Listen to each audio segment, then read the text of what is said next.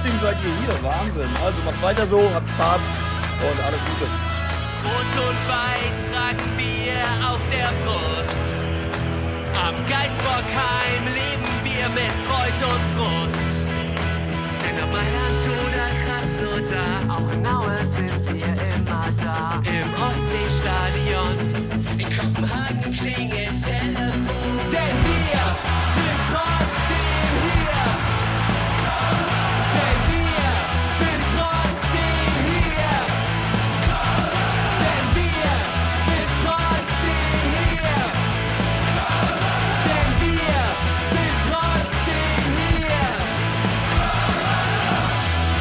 Hamburg, Hattingen und Buxtehude rufen Müngersdorf. Hallo und herzlich willkommen zu der 232. Folge von Trotzdem hier, dem Podcast über den ersten FC Köln. Gute Laune, Heiterkeit und wunderbare Ausblicke in die Zukunft sind vorprogrammiert, denn der erste FC Köln ist der 18. der Tabellen, der Tabelle. Er hat fünf Punkte nach zehn Spielen und ein wahnsinniges Torverhältnis von 8 zu 22 und damit auch die wenigsten erzielten Tore der gesamten Fußball-Bundesliga und fast die meisten kassierten Tore hinter Darmstadt, Bochum und das war's. Super. Also, äh, ich garantiere euch sehr, sehr gute Laune. Ja, mal gucken, wer noch mit mir dabei ist. Oh, Gladbach hat auch mehr Tore als wir gefangen. Immerhin. Immerhin. So, ihr habt schon an der Begrüßung gehört, wenn ich sage Hattingen ruft, dann ist auf jeden Fall schon mal der Marco in der Leitung. Hallo Marco. Hi. Dann habe ich gesagt, Buxtehude ist in der Leitung, also ist auch der Erik hier irgendwo. Hallo Erik.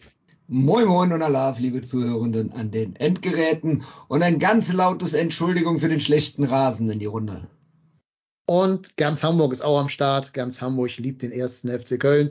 Aus Barmbek, die Saskia. Moin zusammen, aber gerade in Bickendorf aus Köln, deswegen ähm, ja, Grüße. Und live von der Reeperbahn aus Uschis heißer Theke, der Reik. Hallo Reik. Du warst schon lange nicht mehr hier, oder? Ja, richtig.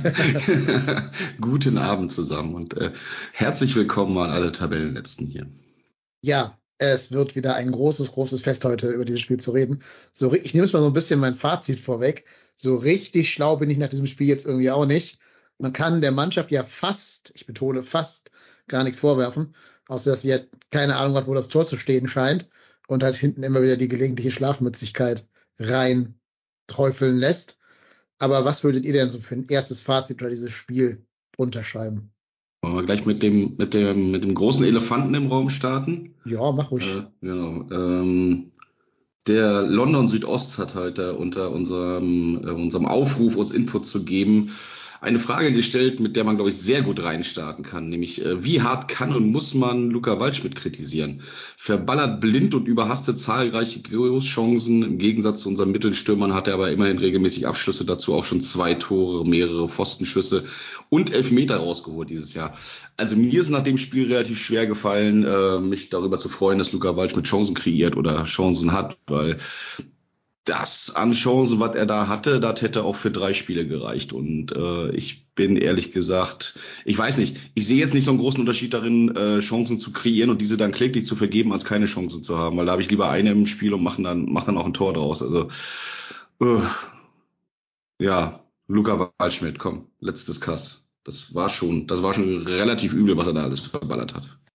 Ja, also der Hörer hat ja nicht ganz unrecht das ist zumindest einer, der sich noch traut zu schießen. Ich könnte jetzt andere Namen nennen, die, noch, die dann immer noch mal quer liegen, obwohl sie die Chance haben. Ähm, aber das, was Luca Waldschmidt aus den Abschlüssen macht, ist so grotesk schlecht. Das ist so unfassbar schlecht. Dieser Streuungswinkel ist einfach, ich weiß nicht, was er da eingestellt hat bei sich. So 360 Grad und dann einfach feuerfrei. Und ich habe auch immer das Gefühl, der guckt nicht, wo der hinschießt. Das ist einfach nur blind draufgehalten. Also ich, ich mach das wahnsinnig. Ja, da waren zwei wirklich schöne Tore dabei. Also wenn er dann trifft, sind die auch immer schön. Also ich erinnere mich an das 3-1 im Derby und was war das andere? Gegen Wolfsburg? Ja, ja gegen Wolfsburg. Der Fernschutz, der Fernschuss ne? Ja. Also da, die waren beide schön. Ja, er holt. Beziehungsweise die Führung war es, ne? Hm. Ja, genau. Er holt zwölf Meter raus. Ja, tut mir leid, also da, da ist jetzt auch keine Qualität, wenn der da von dem äh, Nikolas da, dem Gladbacher Torhüter, abgeräumt wird. Also, mich hat Luca Waldschmidt in dem Spiel gegen, gegen Augsburg wahnsinnig gemacht. Ich habe mehrfach laut geschrien, dass zwei Etagen über meinem Fußballplatz äh, es gehört wurde, was ich wortwörtlich gerufen habe. Also man konnte es auch in unserem Chat quasi, die Lautstärke konnte man lesen, was du geschrieben hast. Ja, es macht mich einfach wahnsinnig, weil es ist ja jetzt nicht so, dass wir bisher die Truppe, die, die jedes Spiel 70 Millionen Torchancen sich erarbeitet und dann hast du diese Chancen und die, die werden halt so lax hergegeben und da wird wenn auf Mann, also da, da wird entweder auf den Torhüter, also der Finn Damen im Tor, also der musste sich keinmal wirklich richtig strecken bei den Schüssen. Entweder kommen die auf Mann oder sind meilenweit am Tor vorbei. Aber das ist so ein Problem, das, das hatten wir doch letztes Jahr auch schon. Waren wir letzte Saison nicht sogar die Mannschaft mit den meisten Großchancen, was wir da an, an Chancen haben liegen lassen? Ähm, finde ich schon, finde ich auch letzte Saison äh, echt derbe und diese Saison auch. Also das war jetzt nicht nur hier in dem Spiel, auch in anderen Spielen schon, wo wir da echt Chancen liegen gelassen haben und äh, das macht mir zusehends immer mehr Sorge, dass wir vorne nichts auf die Reihe bekommen. Wir spielen das alles wunderbar aus, bereiten es gut vor und dann im letzten Moment ähm, kriegen wir, kriegen wir, kriegen wir dann irgendwie äh, keinen, keinen anständigen Abschluss hin, der dann auch ins Netz reingeht. Also das, das nervt mich kolossal. Und äh, ja, der, der, der, der Torhüter von den Augsburger Damen oder wie er heißt, der, ich meine, hat der eine Parade machen müssen? Hat er irgendwie ein, zwei Bälle wirklich mal richtig raushauen müssen, halten müssen? Ich fand, der war so, hat sogar sogar unsicher gewirkt äh, und du hast den nicht wirklich unter Druck setzen können. Das ist echt erschreckend. Ja, ich denke auch, wir haben uns alle von der Luca Waldschmidt-Verpflichtung mehr als nur Chancen rauszuballern versprochen. Ich habe das schon mal hier gesagt, ich sage das gern nochmal. Der ist ja jetzt kein Jugendspieler, ne? Der ist jetzt nicht irgendwie, was weiß ich, Tim Lemperle, der da ungestüm draufballert. Das ist ein Spieler, für den Benfica mal, ich glaube, 15 Millionen bezahlt hat und dann mhm. Wolfsburg nochmal 12 Millionen. Der hat in seiner Karriere, glaube ich, so um die 33 Millionen äh, Transferablöse generiert von so einem Spieler, der auch mal Nationalspieler gewesen ist, was man sich gar nicht vorstellen kann, erwarte ich schon, dass der eins von den Dingern mindestens irgendwie macht oder zumindest nur daran scheitert, dass dann halt Finn Damen so eine richtige Monsterparade auspacken muss oder irgendwie noch einer auf der Linie klettert. Das war ja alles nicht. Die gingen ja alle wirklich weit teilweise am Tor vorbei. Mhm. Äh, also allein diese allererste Chance, die im Tickets mit der Hacke so auflegt, nach ein paar Minuten schon, musst du halt machen. Den musst du aufs Tor kriegen. Wenn er dann rein, nicht reingeht, weil Augsburg irgendwas Gutes macht, okay. Aber den halt nicht mal aufs Tor kriegen. Also ich habe zwischendurch so gedacht, mit einem 38-jährigen Podolski hättest du hier drei, vier Tore geschossen. Ganz ehrlich, stehe ich auch zu der, zu der Meinung. Ja, das weiß ich, weiß ich jetzt nicht. Ähm, es ist auch, es ist auch so, was ich finde, wir, haben auf der einen Seite, ähm, gehen wir jetzt sehr hart mit Waldschmidt ins Gericht rein, meines Erachtens nach in Teilen auch berechtigt. Du hast gerade auch deutlich aufgelistet, warum auch berechtigt. Auf der anderen Seite ist er einer von denen, die den Abschluss suchen. Und das ist ja das, was wir immer in den letzten Wochen, Monaten, Jahren gesagt haben, Leute, es muss ein Abschluss her, vielleicht geht mal einer rein. Und ich bin da so ein bisschen zwiegespalten. Auf der einen Seite regt es mich tierisch auf, wenn der aus 12 Metern 15 Meter daneben schießt. Auf der anderen Seite ähm, finde ich es aber gut, dass wenigstens mal einer da ist, der den Ball nicht über die Linie tragen will in das Tor äh, und, und äh, den Abschluss vorher sucht. Also deswegen, oh, es ist auch so ein bisschen, die Wahrheit liegt irgendwo in der Mitte. Es ist, aber es ist hier war echt zum Haare raufen jetzt in dem Spiel gegen Augsburg, wo ich mir dann auch echt gewünscht hätte, dass der mal wirklich mal mit einen reinhaut. Das war halt leider auch einfach sehr, war halt leider einfach auch bei Waldschmidt sehr plakativ. Aber wenn ich mir hier mal abgesehen von dem Tor die sonstigen Abschlüsse von den Meiner angeschaut habe, wenn ich mir in der Schlussphase angeschaut habe, was für eine Schüsschen da Thielmann zum Teil aufs Tor gebracht hat, dann hat sich das schon durchgezogen. Ne? Und selbst die Dinger, die die, die, die von der Schussstärke einigermaßen gut waren oder die technisch gut gemacht waren, da erinnere ich mich an zwei Sachen von Martel, ähm, die sind dann auch irgendwie knapp vorbeigegangen. Da hat übrigens an einer Stelle bei diesem Drehschuss von Martel, da hat der, da hat der Damen, glaube ich, ganz gut pariert, ähm, wenn ich das richtig dem Schirm habe, aber das zieht sich halt wirklich komplett durch und das ist so ein bisschen auch die Frage, also muss man sich das, muss man sich dieses Abschlussglück dann irgendwie verdienen, weil ich wüsste auch nicht so richtig, was du jetzt an der Stelle machen kannst, dass du da auch so ein bisschen verzweifelst irgendwo und äh, dich da sehr, sehr schwer mit tust, da irgendwie Lösungen zu finden, weil das war auch noch eine, ähm, eine Rückmeldung, die wir da ähm, bekommen haben zu dem Thema, ähm, äh, der Ritualcafé hat es geschrieben gehabt, ähm, die Spieler scheinen die Idee von Steffen Baumgart weiterhin umsetzen zu wollen und zeigen den entsprechenden Einsatz und das Herzblut. Soweit, so gut. Ähm, aber wie bekommt man das hin, diese entscheidenden letzten Zentimeter hinzubekommen? Da muss doch gerade der, die Kraft und der Frust rein. Ja, das ist wahrscheinlich einfach auch ein Stück weit eine Kopfblockade, die jetzt gerade dann, äh, wo man dachte, mit dem, mit dem Derby-Sieg wäre das so ein bisschen aufgelöst, weil es da ja funktioniert hat. Aber offensichtlich haben das Spiel in Leipzig und auch ähm, das Austern im Pokal das wieder so ein bisschen, so ein bisschen reingezaubert, das ganze Thema. Ja, selbst im Derby hätten wir halt ohne die beiden Elfmeter da auch nicht 3-1 gewonnen. Also mhm. muss, muss man schon anmerken. So kacke ja. wie auch Gladbach war, aus dem Spiel heraus mal so richtig da das Tor in Gefahr bringen. Ja, ne, das ist noch so das, wo wir am meisten mit zu kämpfen haben. Da muss man fast noch sagen, die beiden Tore gegen Lautern waren noch so mit das Torgefährlichste, was wir diese Saison gezeigt haben aus dem Spiel heraus, weil er auch Marc Uth halt einen Sahnetag hatte. Aber ich würde auch ein bisschen davor warnen, jetzt Marc Uth und auch Jan Thielmann, Jan-Uwe Thielmann, sorry, zu den äh, Hoffnungsträgern hier hochzustilisieren. Das sind mhm. zwei Spieler, die letztes Jahr zusammen, boah, weiß ich nicht, 17 Minuten gespielt haben, gefühlt, keine Ahnung. Ähm, ja, ein bisschen mehr, weil, weil natürlich Thielmann mehr gespielt hat. Aber die werden auch in Löcher fallen. Ne? Und dann zu sagen, hier, Marc Uth ist unser Heilsbringer, das ist, glaube ich, auch nicht zielführend. Der hat ja auch eine gute Chance, ne? diesen Ball, den er so lupfen will an, an Damen vorbei. Da musste dann der gute Finn auch mal ein bisschen sich strecken, um den zu halten. Mhm. Ähm, aber auch da würde ich sagen, das kann nicht sein, dass wir jetzt die ganze Last des Spielaufbaus auf Mark Uths Schultern legen. Dafür sind die, diese Schultern zu lange verletzt gewesen. Und wie gesagt, der ist ja auch 32. Der wird auch nicht jedes Spiel sen sensationell gut spielen können und dann irgendwie im Dezember auswärts in Darmstadt da irgendwie die, die wegspielen. Also Wobei man aber schon den Unterschied merkt, ne? Den, ja, den mit Udo und ohne Udo. Und gerade in der zweiten Halbzeit absolut. hast du das Spielerische auch gemerkt, was Pässe anging, was, was auch wirklich das Kreieren der Chancen anging. Das ist halt tatsächlich das Abschlussthema. Das stimmt. Aber eine Sache, wenn wir, wenn wir schon bei Ut wieder sind, können wir einmal kurz über, also auf die Aufstellung schauen, weil ja tatsächlich äh, Keins wieder auf der 6. Mhm. Was ich erstaunlich fand, äh, Heinzi als Linksverteidiger, Packerada raus. Mhm. Äh, und ich muss halt immer noch sagen, mir ist tatsächlich Keins auf der 6 zu schwach.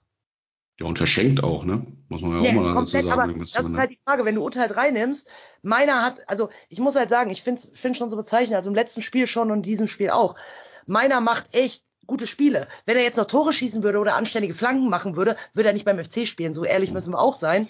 Aber ähm, ich fand es halt einfach auch bezeichnend wieder, dass einfach keins dann wieder weichen muss auf die sechs, weil Ut reinkommt. Und Ut hat ein okayes Spiel gemacht. Also vielleicht habe ich auch ein bisschen zu viel erwartet. Das ist dann vielleicht die andere Seite.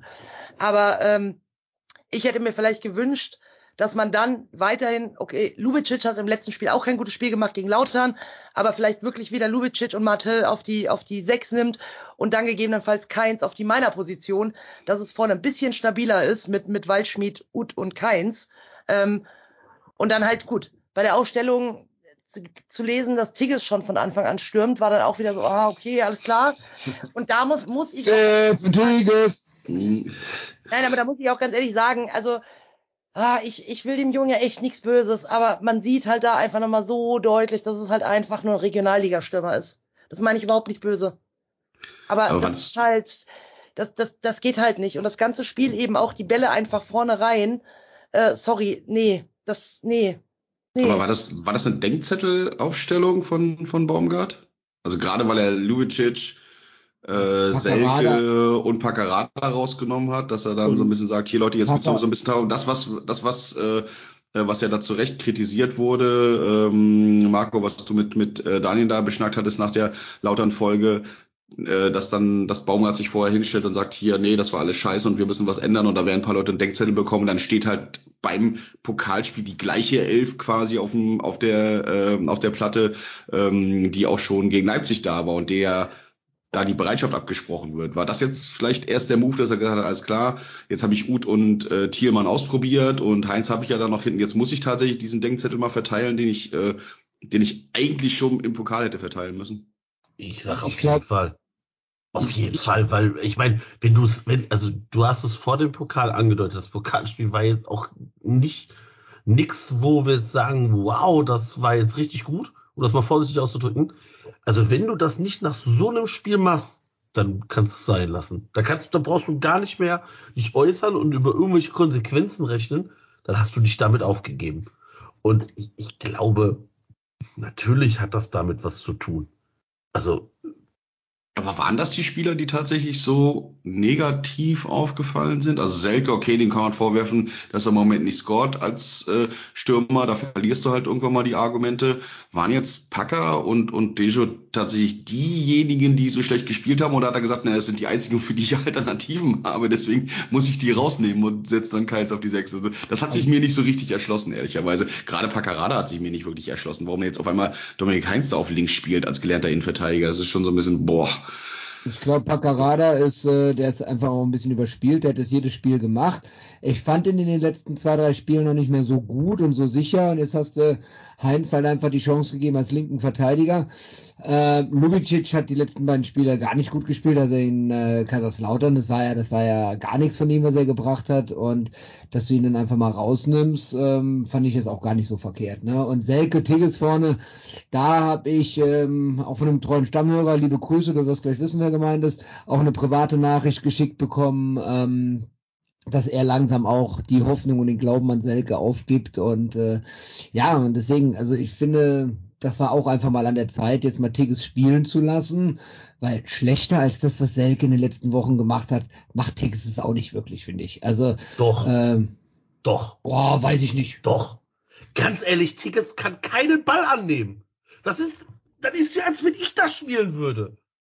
Naja. Der, der, kann doch kein, der kann doch nicht. Wenn, aber, aber, nur wenn, aber nur wenn du Tigges, Tigges äh, und du im Eishockey vergleichst. Boah, weiß ich nicht. Nee, also weil sehe ich sehe ich komplett anders. Also Tigges, äh, also Selke mag aktuell nicht gut drauf sein. Das ist so. Das ist, das haben aber Stürmer nun mal.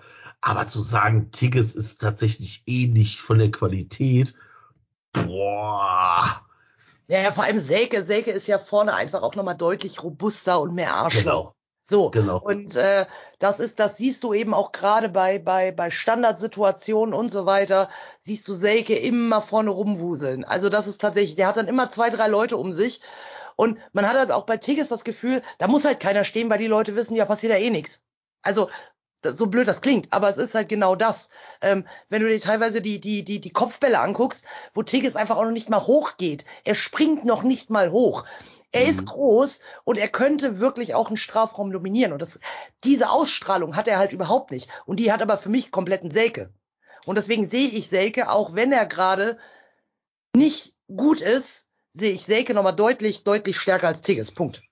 Ich glaube tatsächlich auch, dass Selke da, was das Thema Teamchemie und auch äh, Connection zu den, zu den, äh, zu den Zuschauern angeht, da einfach deutlich dominanter ist und auffällt. Äh, ich finde es auch ganz passend, was der Smalltalk hier gerade im, äh, im Chat geschrieben hat. Äh, Tigges Problem sieht man im Vergleich zu Waldschmidt, auch wenn wir jetzt gerade ja alle über Waldschmidt hergezogen sind, aber letzterer kam mehrmals in Abschlussposition. Tigges halt gar nicht. Ich kann ja. mich nicht an den letzten halbwegs sinnvollen Torabschluss von äh, Steffen Tigges erinnern. Ich mag den auch und ich glaube auch, dass der, dass der Potenzial hat. Ich glaube auch, dass der, dass der das grundsätzlich kann. Und er hat natürlich auch so ein bisschen die Problematik, dass er mit seinem eigentlich ja wuchtigen großen Körper, den er hat, natürlich auch immer wirkt, als würde der, als würde der mit äh, mit Patex an den Füßen spielen, wenn er anfängt äh, äh, irgendwo hinterher zu sprinten. Aber genau diese Größe und diese Wuchtigkeit, die spielt er halt überhaupt nicht aus. Ich werde nie vergessen, was der, was der Kurt Lud, der Ludwigs von FC.com hier mal erzählt hat. Ja. Der hat uns mal gesagt, der hat mal so mit irgendeinem, weiß ich gar nicht mehr, Techniktrainer oder so gesprochen. Und der hat immer doch aufmerksam gemacht, es gibt Spieler, die sehen so aus, als wären sie unheimlich kopfballstark, sind sie aber überhaupt nicht. Und dann mhm. als ein Beispiel Lasse Sobich angeführt. Ja. Ja. Zwei Meter zwei groß, gewinnt aber auch kein einziges Kopfballduell.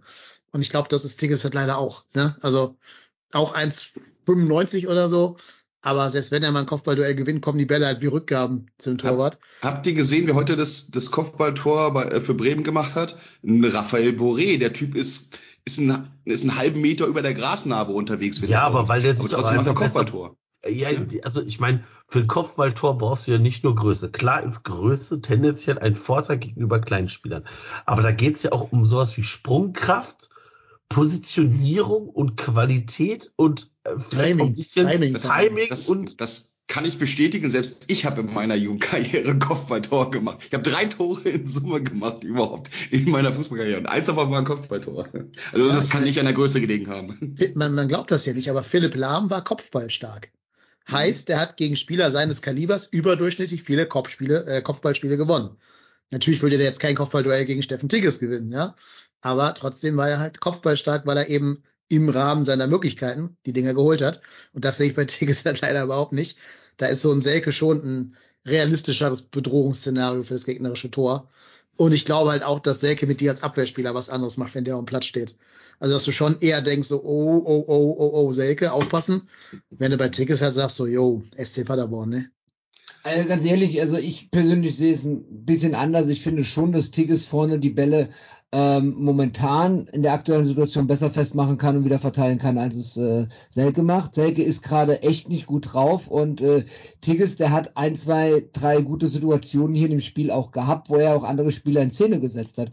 Und den jetzt nur von den Abschlüssen her zu werden, klar, er ist ein Stürmer, ähm, klar, der muss auch äh, Abschlüsse suchen, aber er muss auch die Bälle dafür bekommen und die bekommt er halt bei uns leider auch nicht so, wie er sie braucht. Mhm. Und dementsprechend finde ich, er hat, er hat schon so ein paar Bälle vorne in der Box oder an der 16er Linie, hat er dann auch schon festgemacht oder abtropfen lassen, dass Waldschmidt dann zum Abschluss kam oder Meiner zum Abschluss kam. Und äh, das sind, das sind dann halt auch die Dinger, den, oder, oder bei, bei, wo waren das, den, den, wo er den Pre-Assist, beim Derby war das, glaube ich, den Pre-Assist gemacht hat, wo er die, die Vorbereitung gemacht hat. Ähm, das sind dann halt auch so Sachen, da fällst du nicht so direkt mit auf, aber das musst du auch alles erstmal hinbekommen. Deswegen finde, also ich finde, dass ihr hier gerade Tigges schlechter macht, als er ist. Natürlich ist er kein äh, Überfliegerstürmer in der ersten Bundesliga, aber das ist bei uns im Kader keiner.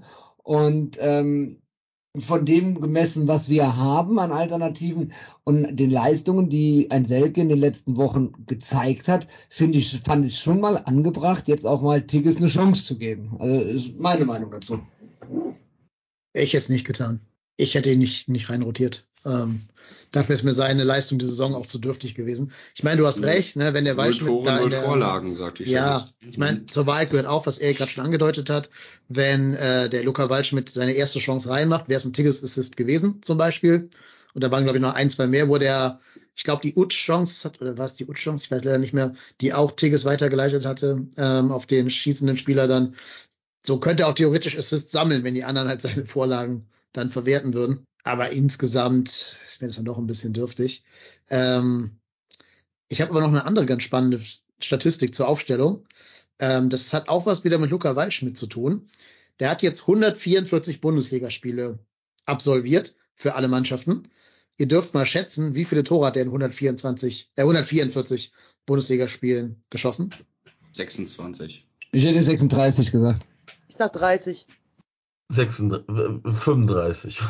Nee, Reik war fast spot on, 25 Okay. in 144. Also er ist jetzt nicht der Knipser, Komma, aber ähm, er hat eine Quote von eins, also in jedem dritten Tor, ein, äh, in jedem dritten Spiel ein Tor zu schießen, so rum, auf der Position Mittelstürmer.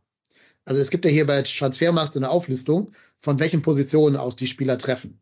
So, und ähm, er hat, wie gesagt, in 144 Spielen 25 Tore gemacht, also in jedem fünften Spiel getroffen und in jedem dritten Spiel, wenn er Mittelstürmer gespielt hat. Jetzt muss der bei uns ja wieder als Rechtsaußen ran und da geht die Quote direkt Richtung äh, 1 aus 6 oder sowas. Vielleicht ist das auch einfach mal eine Überlegung, dann halt doch mal wieder Florian Keitz auf die Außen zu stellen und Luca Waldschmidt neben einen äh, Tigges und Ut dahinter. Vielleicht tut man damit allen einfach den größeren Gefallen, weil das ja auch genau das System ist, das wir in der Vorbereitung eingeübt haben. Damals mit Selke und, und äh, Waldschmidt in den Doppelsturm und einem, einem Einser, also alleinigen Sechser. Vielleicht ist das einfach mal eine Überlegung, dass man dann doch wieder die Spieler auf ihre starken Positionen stellt. Kann sagen, zumal wir im Derby ja gemerkt haben, was das auf einmal für einen Effekt hat, wenn die Leute nicht eine Position versetzt spielen, ja. sondern mal wirklich auf ihren angestandenen Positionen spielen. Ne? Würde Vor ich für durchaus nicht, realistisch halten, ja. Kann man machen. Wenn man mal nicht jedes Spiel immer durchrotiert, ne? Das, das finde ich, ist halt auch, wir haben, wir haben keine Konstanz dabei. Ne? Ich weiß jetzt nicht, ob wir gegen Red Bull genauso aufgelaufen sind wie gegen die Klepper. Aber ansonsten haben wir ja in jedem Spiel irgendeine Rotation, sei es eine äh, Positionsrotation, sei es eine Personenrotation, wir haben immer irgendwas anderes. Und äh, gerade im Mittelfeld, was sich ja in dem Baumgartschen System als das äh, wichtigste Element darstellt, ähm, immer wieder irgendwelche Rotationen drin. Da kann auch nicht sowas wie Routinen aufkommen, finde ich. Und vor allen Dingen gerade dieses Thema, was wir, was wir gesehen hatten, äh, Doppel 6 mit Martin und Lubicic, da, das hat mich wirklich erstaunt, dass er davon abgewichen ist. Als ich zuerst äh, die Aufstellung gesehen habe, irgendwie, das war auf, auf der äh, Fahrt zurück nach Hamburg und dann äh, irgendwie so Aufstellung ist da und, dann habe ich so gesehen, scheiße, Packerada und Lubicic ist auch verletzt, und, äh, dass er ihn nicht bringt und äh, habe dann gesehen, warum sitzen die beide auf der Bank? Ich habe, weil ich den ganzen Vorbericht und diesen ganzen Schmus davor nicht gehört habe, ähm, Klar kann man da auch mal eine Pause geben, aber gerade das Thema, ne, Torwart, Innenverteidigung, sechs, das ist ja genau diese Achse, die dir erstmal Stabilität gibt.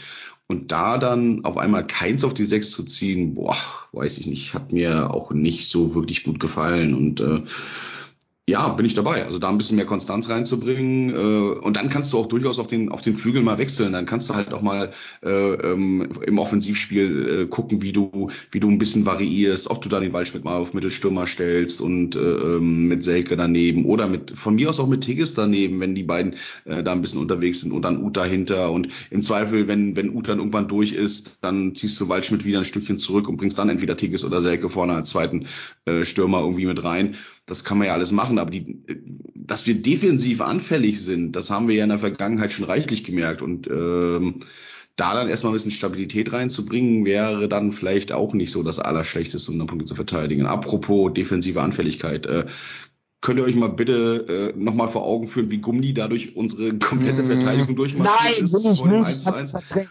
Wow. Alter. Ja, vor, also da, da würde ich gerne mal drüber reden. Also ja, A, bitte, bitte. A zeigt das ja auch, warum äh, Dominik Heinz wahrscheinlich nicht so die, die ganz nachhaltige Lösung auf der Linksverteidigerposition sein wird. Ähm, das sehen aber, aber alle scheiße aus. Ja, ne? das, das ist halt. Mhm. Also dieser Zweikampf, den Linden Meiner mit Gummi führt. Danach ist der Ball ja so gut sieben Meter weg von dem Fuß von Robert Gummi und eigentlich frei. Und da frage ich mich, warum hauen Uth und äh, äh, Heinz den nicht weg, den Ball. Und dann aus irgendeinem Grund ist plötzlich Gummi da durch bei den beiden. Äh, so als wenn das nicht Robert Gummi wäre, sondern Kingsley Coman oder so. Vor allem, was ist denn mal mit Grundlinie zumachen, verdammte Scheiße. Ja. Ihr seid zu zweit, da muss doch einer die Grundlinie absichern und ein zweiter muss gucken, wenn der nach innen zieht, dann hole ich mir den, ne? Verstehe ich nicht. Ist mir schleier. Aber der Zweikampf wäre doch ganz anders gelaufen, wenn der Rasen in einem besseren Zustand gewesen wäre. Haben wir doch gehört im Interview. Hat das echt jemand gesagt hinterher? Baumgart. Ja, Baumgart. Baumgart, Baumgart oh, hat zum, zum Glück nicht gehört. Baumgart, Baumgart hat sich gestern über den Rasen mhm. über den Rasen in, äh, in, äh, extrem beschwert. Also hat er gemeint, dass, er, dass man sich bei den Gegnern entschuldigen muss für so einen schlechten Platz und ähm, dass die, dass das ja nicht nur das erste Mal war. Letztes Jahr hat es Christian Streich gesagt, in was für einem schlechten Zustand der Platz ist und jetzt hier bei den Augsburgern und das sieht immer so total unbeholfen aus, wenn die FC-Spieler wegrutschen, aber äh, im Grunde genommen schützen die nur ihre Gesundheit, weil das ist grob Verletzungsgefahr dieser Rasen und da muss die Stadt jetzt langsam da mal was äh, unternehmen und das, das 1 zu 1, das, das, das passiert. 1 zu 1, genau, genau hundertprozentig genau, verursacht. Wenn der Meiner, ja. äh, wenn, wenn der Rasen besser gewesen wäre, hätte der Meiner mit seinen technischen Stärken den Ball klären können. Hat Baumgart in einem Interview gesagt. Und er hat dazu dann auch noch gesagt, dass der FC den schlechtesten Rasen äh, innerhalb der ersten drei Ligen hat. Ja, totaler Quatsch, wenn ich mir Karlsruhe, die Stadt, Paderborn die Stadt äh, Köln schuld wäre. Absolut, ja. Äh, absolute Frechheit, was der momentan im, äh, in der Presse da veranstaltet ich stink sauer drüber. Man merkt es mir vielleicht ein bisschen an. Also solche Interviews möchte ich da nicht hören. Das ist totale Scheiße, die der da von sich gibt. Tut mir leid. Ähm, der Platz, auch wenn der Platz in keinem guten Zustand war. Aber äh, A, müssen alle mit den Gegebenheiten zurechtkommen. Und B, wenn das ein Dauerzustand ist, dann kann man als Trainer sich darauf einstellen und das Ganze auch als Vorteil ummünzen. Sorry. Smalltalk fragt, ob von dem Interview einen O-Ton gibt. Ich habe das auch nicht gehört. Ich höre es Ja. gerade zum ersten Mal und Mhm. merke gerade eine Wut in mir aufsteigen über diese Aussagen. Bei Kicker. Online ist, glaube ich, auch eine, eine Sequenz. Also ich habe das, ich, ich, ich habe es bei Insta das Video dazu gesehen, ähm, das, das Interview mit Baumgart und äh, ich glaube, das ist bei Kicker auch online. Nee, ich, das war ein, äh, das war ein Express-Interview. Also ich habe es beim Express gelesen. Okay, also Smalltalk, ne, Express, schau mal nach. Vielleicht können wir ja parallel noch den Link in den Chat schmeißen. Ich, hab's auch nicht check das gerade gesagt. Mhm. Genau. Ja, das ist jetzt schon echt, also er muss ein bisschen aufpassen, der Herr Baumgart, sich auch nicht in diese mh, Abstiegstrainer-Rhetorik zu verlieren. Das, erst dieses komische, also ich werde hier durchrotiert und dann spielen doch wieder die gleichen, die gleichen Leute. Ähm, und dann diese schon ein bisschen Verzweiflungsaufstellung mit Heinz und so jetzt gegen, gegen Augsburg. Da habe ich vor dem Spiel in unseren Chat geschrieben, da stehe ich auch zu. Das war so eine letzte Patrone irgendwie, diese Aufstellung. Ähm, ob die Patrone jetzt gezündet, gezündet hat oder nicht, ich glaube, darüber werden die Gelehrten noch streiten. Aber das ist ja halt keine Aufstellung, mit der du jetzt durch die nächsten Wochen gehst. Es ist doch klar, dass Paccarada wieder in die Mannschaft reinkommen wird. Es ist klar, dass Tigges nicht dein Stürmer Nummer eins jetzt plötzlich ist. Und es ist genauso, äh, gut, Ralle wird natürlich den, den, den Benno wahrscheinlich verdrängt haben erstmal. Aber das hätten wir wahrscheinlich alle so gemacht, dass wir Carstensen wieder reingestellt hätten für Benno Schmitz. Ich glaube, das ist so die, die am wenigsten kontroverse äh, Personalie. Aber es ist trotzdem keine nachhaltige Aufstellung. Also es ist halt äh, wirklich so eine Also letzte ich finde das, ich finde, ich, also vielleicht sehe ich das ein bisschen anders. Also ich finde das grundsätzlich gar nicht verkehrt, mal durchzurotieren und auch mal was auszuprobieren. Also ich meine, wie oft haben wir gesagt, ja, wie kann der denn immer das Gleiche spielen? Ähm, demnach finde ich das gar nicht verkehrt, auch mal so, so einen Move zu machen, zu sagen, ja, Lubicic, du bist jetzt mal heute draußen, weil das haben die Leistungen in Anführungsstrichen der letzten Wochen bei Lubicic auch möglich gemacht, dass das, dass da jetzt keiner hier von uns schreiend äh, durch Köln rennt und sagt, ja, wie kann der das denn machen? Nee, aber der war doch im Derby noch einer der besten. Das Ja, ist aber gerade du- mal zwei aber- Spieltage her. Richtig? Aber du kannst ja jetzt auch nicht immer nur sagen, ja, der hat vor drei Spieltagen ein gutes Spiel gemacht. Ja, das nicht, aber die waren halt leider alle schlecht in den beiden Spielen danach. Hat schon so ein bisschen was von Bauernopfer, finde ich. Ich habe den Link übrigens gerade mal in die Chatgruppe rein kopiert. Äh, also, Also, wie gesagt, grundsätzlich finde ich das nicht verkehrt, wenn man sagt, okay, komm, wir probieren hier mal was Neues aus. Aber das ist halt, das ist halt irgendwie so auch alles an den Haaren herbeigezogen, weil ich meine, wenn du mit Heinz auf links außen spielst, ist es okay. Aber keins auf der Sechs, das ist halt so schwach. Das ist halt einfach, das ist halt einfach nichts, wo ich jetzt sage, da kann, da ist die Qualität von keins ansatzweise, ansatzweise irgendwie abgefangen mit. Und ich glaube nämlich auch, dass man ihm da auch keinen Gefallen mit tut, weil ja, ich habe dann irgendwann letztes Mal irgendwo gehört im, im äh, von irgendeinem, äh, also vor einem Heimspiel, ja, der beim beim Hector, der Hector konnte das ja auch. Ja, Jonas Hector ist aber ein anderes Niveau als Florian Kainz. Hector Ja. konnte das, weil vor, er vor allen Dingen ist Hector hatte. Defensivspieler. He- Hector ist vor allen Dingen auch Defensivspieler gewesen und wurde auf einer Das auch, defensiven ja. Position im Mittelfeld eingesetzt. Keins ist offensiver Spieler, der eigentlich genau in die andere Richtung Mhm. arbeiten soll und soll jetzt von hinten heraus das Ganze gestalten und verwalten. Das ist ein Widerspruch in sich. Ja, ich hätte noch nicht mal ein Problem mit Keins auf der 6. Ich glaube, gerade mit Martel kann das auch funktionieren, je nachdem, wie du es interpretierst. Ne? Also wenn du sagst, so, du bist jetzt nominell Sechser, aber in Wahrheit bist du doch eher vielleicht so Achter, verkappter Achter, der zusammen mit Marc Uth dann in diesem Zehnerraum auftauchen soll. Und nur wenn der Gegner irgendwie äh, extrem drückt, da musst du dich mal zurückfallen lassen oder so. Vielleicht geht das dann sogar noch. Aber ich habe mir gerade mal seine Heatmap angeguckt. Der hat ja auch wirklich extrem tief gespielt. Also der hat ja nicht mehr diese Achter-Hybrid-Rolle gespielt, sondern laut seiner Heatmap hat der links tief gespielt. Linker Sechser richtig.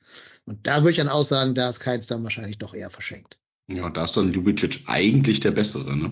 Ja. Das muss man auch mal ganz klar sagen. Gerade in diesem defensive Qualitäten haben, aber sich auch offensiv einschalten können. Das ist halt einfach nicht Keins Position. Der ist halt entweder links außen oder dann halt reinrückend äh, eher auf die Zehen, ne? Das, ja.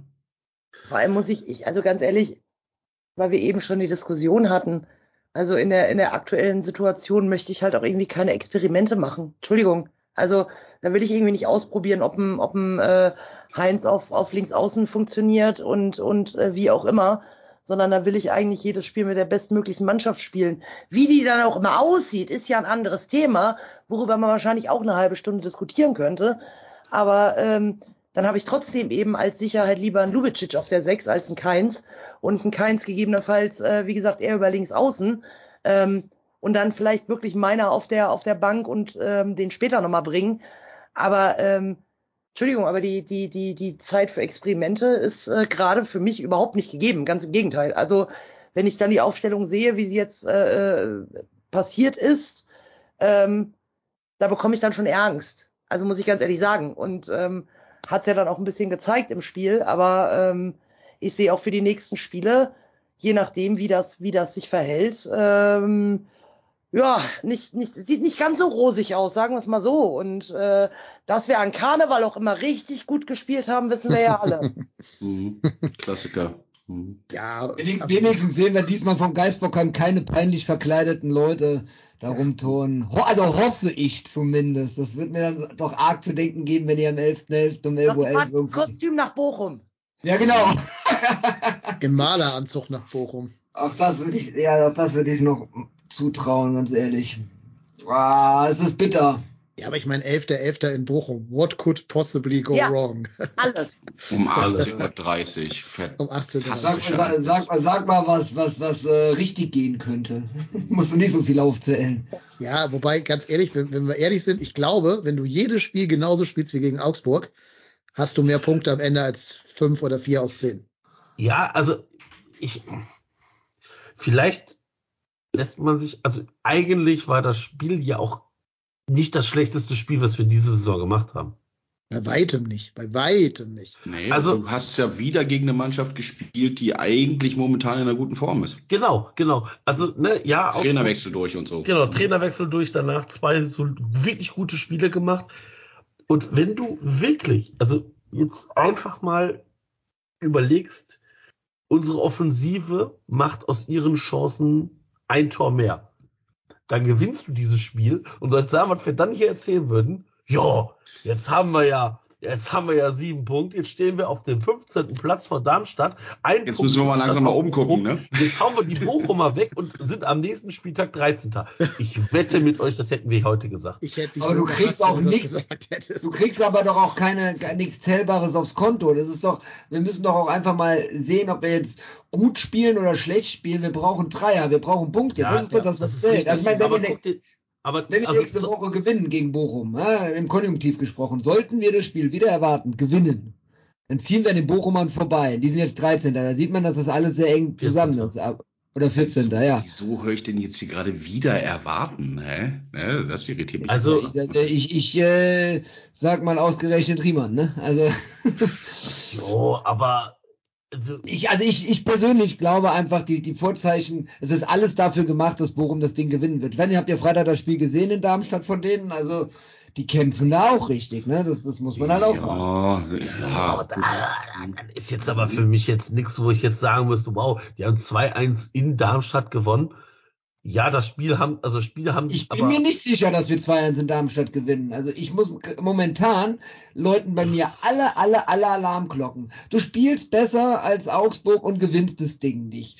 Ähm, du, du bist bei so vielen Spielen, wo du gut mit dabei bist, nimmst aber nichts Zählbares mit und rutschst dann durch, aber still, klamm und heimlich auf Tabellenplatz 18 der Tabelle. Du nimmst dir als Ausrede, als Entschuldigung, ja, ja, wir haben jetzt gegen die gesamte obere Tabellenhälfte bis auf Bayern gespielt und jetzt kommen die Gegner auf Augenhöhe, gegen die muss man gewinnen. Der Druck ist enorm hoch und du stehst mit dem Rücken an der Wand. Also ich bin mir da noch nicht so sicher, dass das alles Selbstläufer werden, dass wir gegen Bochum gewinnen, dass wir gegen Mainz gewinnen, dass wir gegen Darmstadt gewinnen. Das sehe ich alles noch nicht. Aber von Selbstläufer redet ja hier auch keiner. Es redet ja keiner darüber, dass wir, dass wir Bochum da jetzt 8-0 aus dem Stadion wichsen werden. Aber die haben auch deswegen gegen Darmstadt gewonnen, weil Darmstadt auch äh, ähm, über 20 Minuten lang mit einem weniger gespielt hat. Äh, Augsburg hat jetzt seinen Trainer schon gewechselt. Die, äh, die, oder den, den, den Pistolschuss haben sie schon losgelassen. Und äh, deswegen ist es mir auch tierisch auf den Senkel gegangen, als jetzt Svensson von, von selber irgendwie bei Mainz äh, äh alles ja. hingeworfen hat. Klar, ich bin da bei dir. Das, das wirkt an vielen Punkten tatsächlich so. Aber dieser Druck, das muss man auch mal ganz klar sagen, diesen Druck, den wir, den wir jetzt vor Augsburg hatten, den hatten wir vom Derby auch. Stell dir mal vor, das Derby wäre wär so in die Grütze gegangen und wir hätten noch gar keinen Saisonsieg drauf. Und da haben sie performt. Also ich sehe es tatsächlich nicht ganz so negativ und Bochum ist spielerisch war das jetzt auch nicht dolle, was sie da gemacht haben.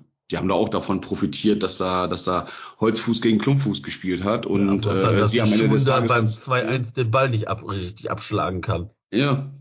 Und pff, also klar, die Situation ist, ist jetzt wirklich bescheiden und äh, gerade wenn jetzt so eine Teams wie Mainz und auch, äh, und wenn ich mir jetzt Heidenheim hatten wir ja im Vorgespräch auch schon das Thema, dass die dann auf einmal gewinnen. Und wir haben im Moment so ein bisschen das Pech, wir werden wahrscheinlich auch das Pech haben, dass bis wir dann gegen Union spielen, haben die sich wieder gefangen und haben vorher schon wieder ihre ersten zwei Saisonsiege reingeholt. Dann spielst du wieder gegen die an der Stelle.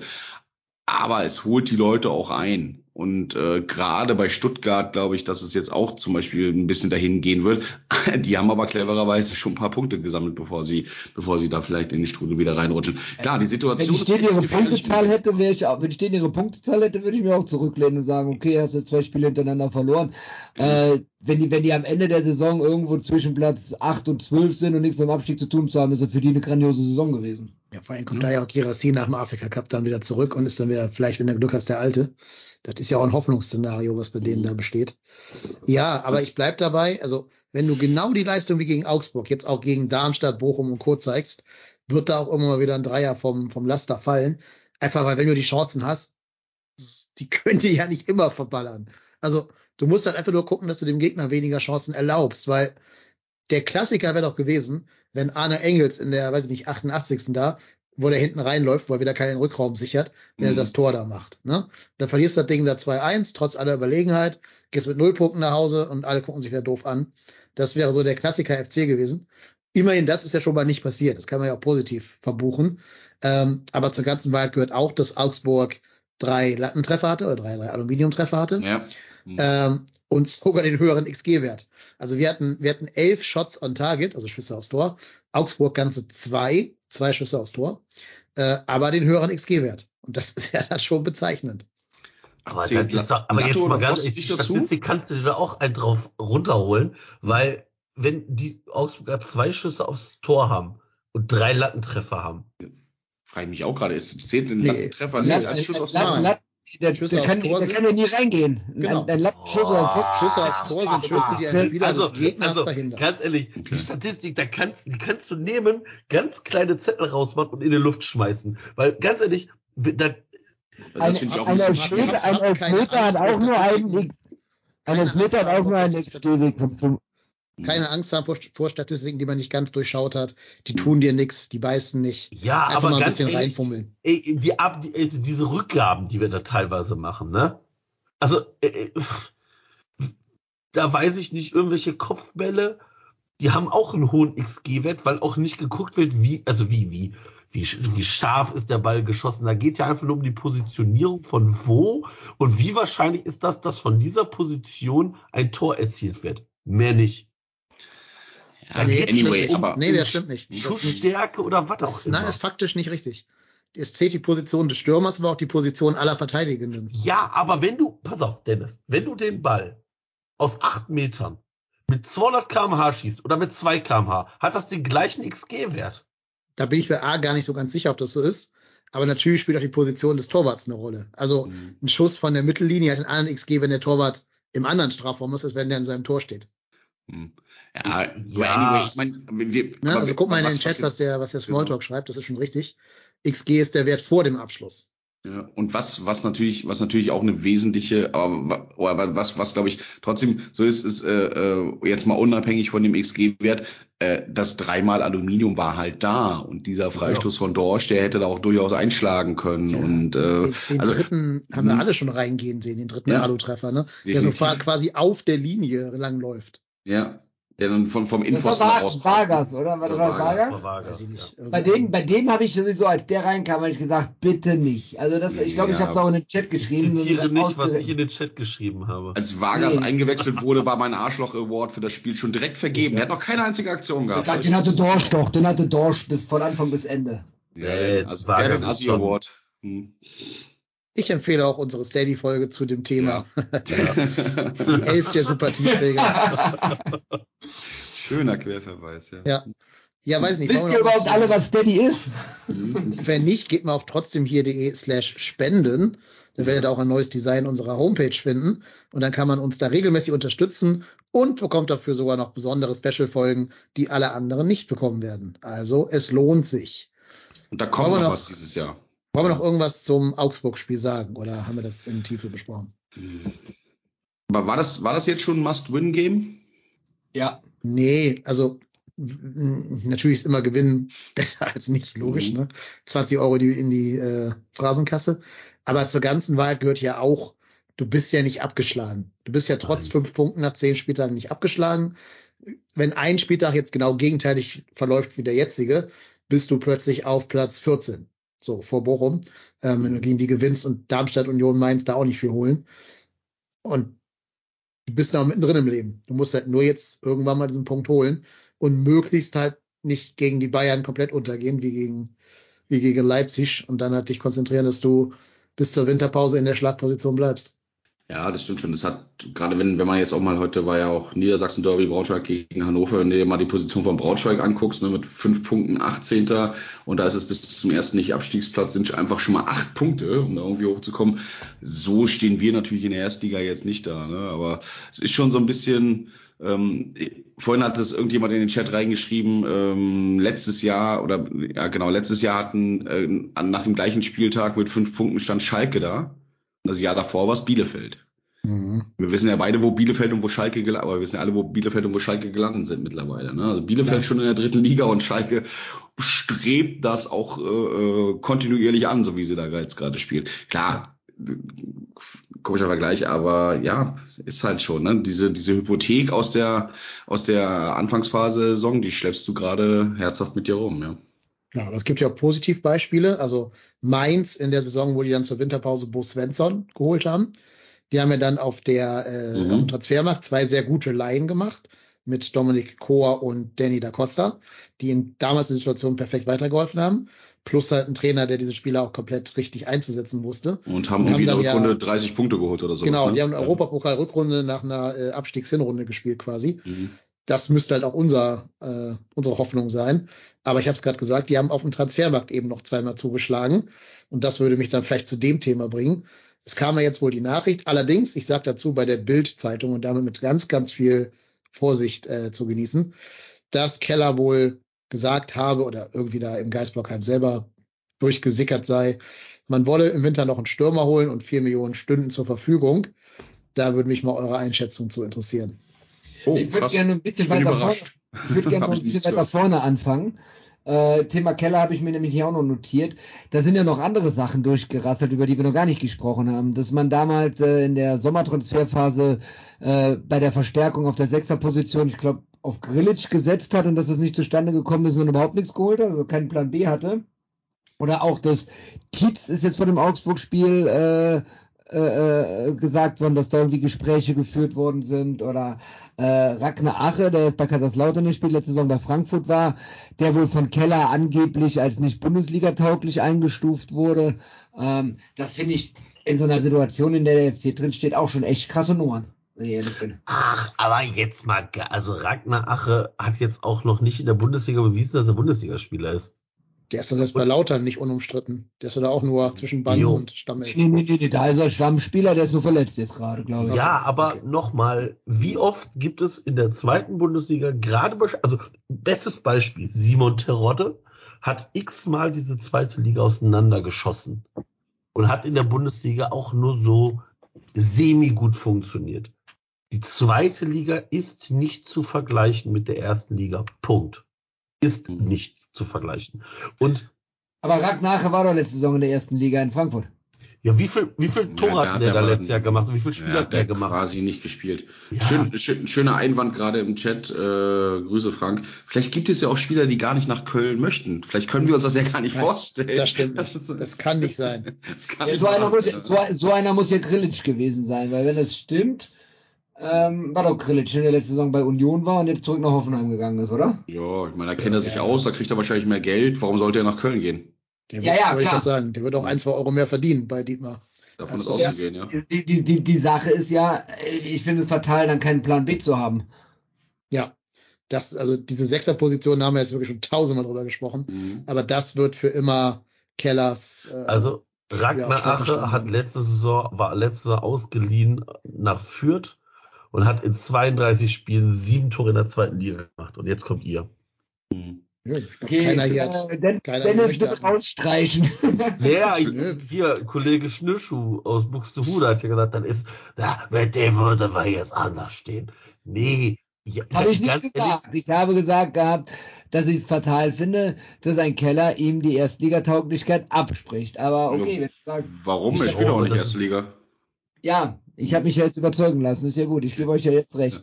Kannst Aber nochmal, aber können wir mal auf diesen Punkt, weil wenn wir schon mal beim Stürmer sind, ich fand ja die Frage von der ist gerade ganz interessant. Ich habe diesen Artikel oder äh, wie auch immer man das nennt, wenn es in der äh, Bild erscheint, nicht gelesen. Ähm, habe ich das richtig verstanden in deiner Moderation gerade dazu? Wir haben auf einmal vier Millionen Euro Kapital für einen Stürmer.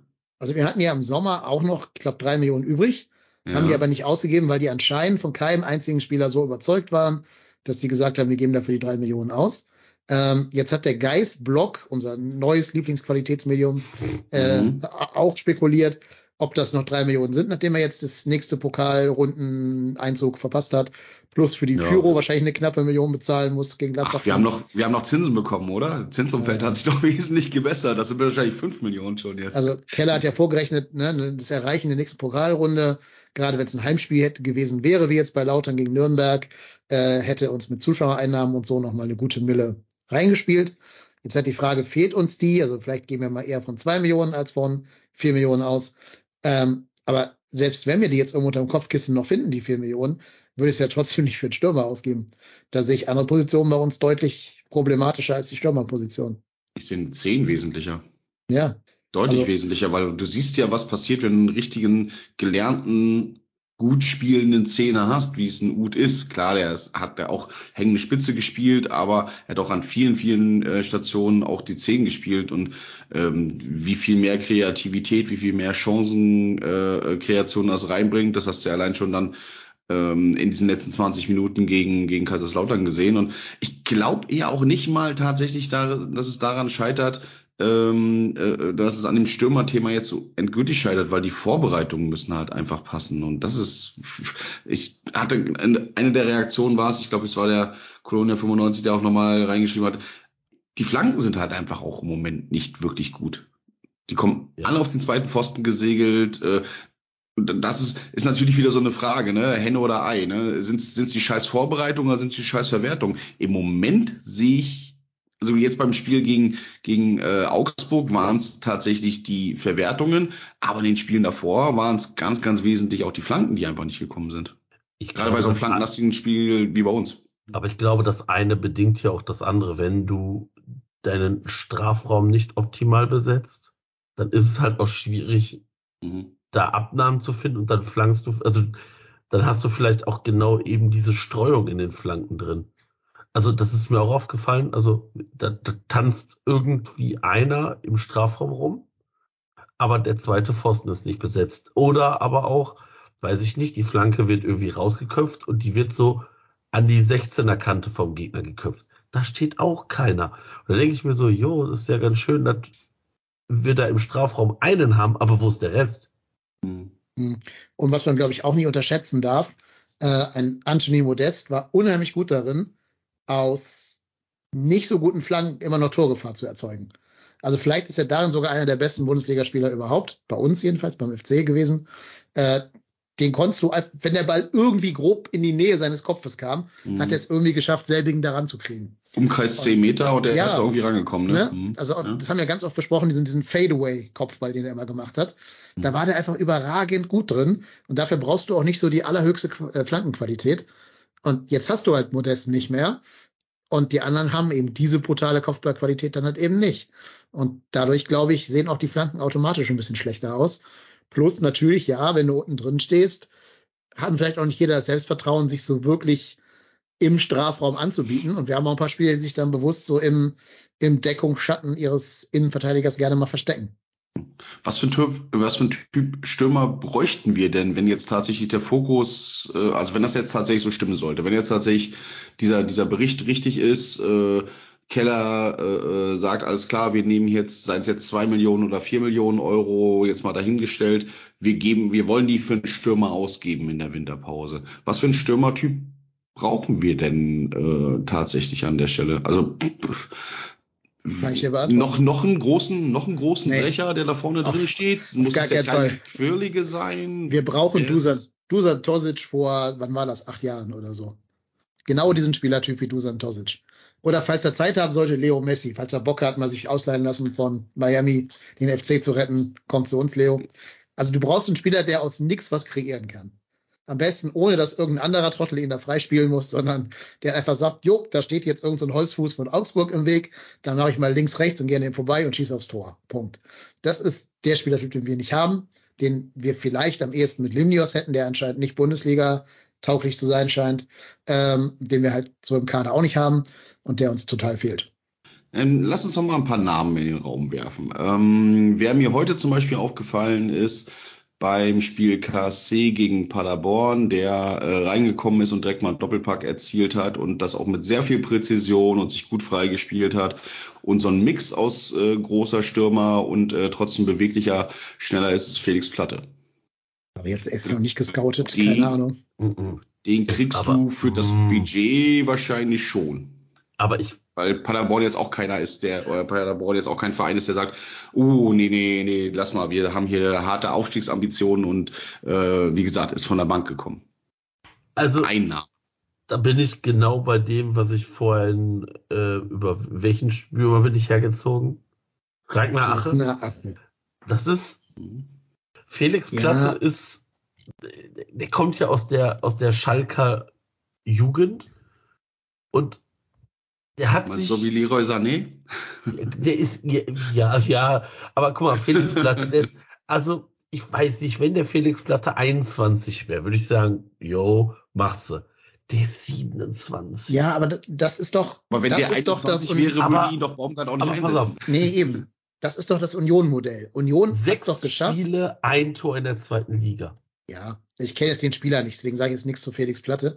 Aber was Union doch so erfolgreich Jahr gemacht sieben hat, Tore. Das reicht. Nee. also, was, was, was Union noch so erfolgreich gemacht hat, ist, die haben doch gestandene Zweitligaspieler genommen. Die haben nicht so diese, äh, was weiß ich, Betsch Aogos da genommen, die noch irgendwie Potenzial haben, aber sich äh, noch nicht bewiesen haben, sondern die haben halt einen, wie heißt der hier, unser Nationalstürmer, Kevin äh, Behrens Ja, genommen. Behrens. Kevin Behrens, der hat vorher wirklich durch das Stahlbad dritte und zweite Liga seit, weiß ich nicht, zehn Jahren gegangen ist und sich da eben behauptet hat. Und die, glaube ich, haben eine höhere Wahrscheinlichkeit, in der Bundesliga einzuschlagen, als wenn du da jetzt irgendeinen so einen Youngster reinschmeißt. Und es gibt ja auch die Beispiele. Also klar kann man jetzt immer Terrorde sagen, wobei ich auch finde, dass der in der Bundesliga auch nicht komplett blind ist, sondern der hat auch immerhin fünf Tore oder so was gemacht. Mhm. Ähm, aber ein Füllkrug hat es doch zum Beispiel geschafft. Ein Dux hat es geschafft. Äh, Behrens habe ich schon genannt zum Beispiel. Es, es gibt die ja, diese Spieler, die das schaffen. Äh, Niklas Und- Beste bei, bei Heidenheim. Ja, und oder aber darf- auch was, was auch gerade im Chat geschrieben wird, äh, was auch Frank geschrieben hat, äh, wo ich mich auch tierisch drüber geärgert habe, war tatsächlich Raphael Boré. Und der ist zu Bremen gegangen und sagt mir jetzt bitte nicht, dass Bremen massiv höhere finanzielle Mittel als wir hat. Da haben wir Doch. halt einfach auch Doch gepennt. klar, Doch Füllkrug. klar. Die haben für 15 Millionen und, verkauft. Und danach Ja, haben aber die haben doch Boré auch nur geliehen. Eine Laie hätten wir, glaube ich, auch hinbekommen. Aber Keller will ja keine. Laien ohne Kaufoption machen. Ja, dann ist es halt aber eine scheiß, äh, dann ist das vielleicht auch einfach eine, eine Ja. scheiß Vorgehensweise. ja, ja, klar. Also Muss man halt auch halt, kritisieren. das ist Lieber- das Problem. also du, du Ohne ja eh Kaufoption schon, absteigen. Ja. So. ja. Du schränkst dich ja eh schon ein durch die fehlende Sprache. Ich glaube, auch Boré wird wahrscheinlich kein allzu fließendes Deutsch sprechen, schätze ich mal, trotz zwei, drei Jahren in Frankfurt vorher. Ähm, dann sagst du, wir wollen keine Laie ohne Kaufoption. Und dann muss der Spieler halt auch noch äh, möglichst viel anlaufen und 14 Kilometer im Spiel laufen.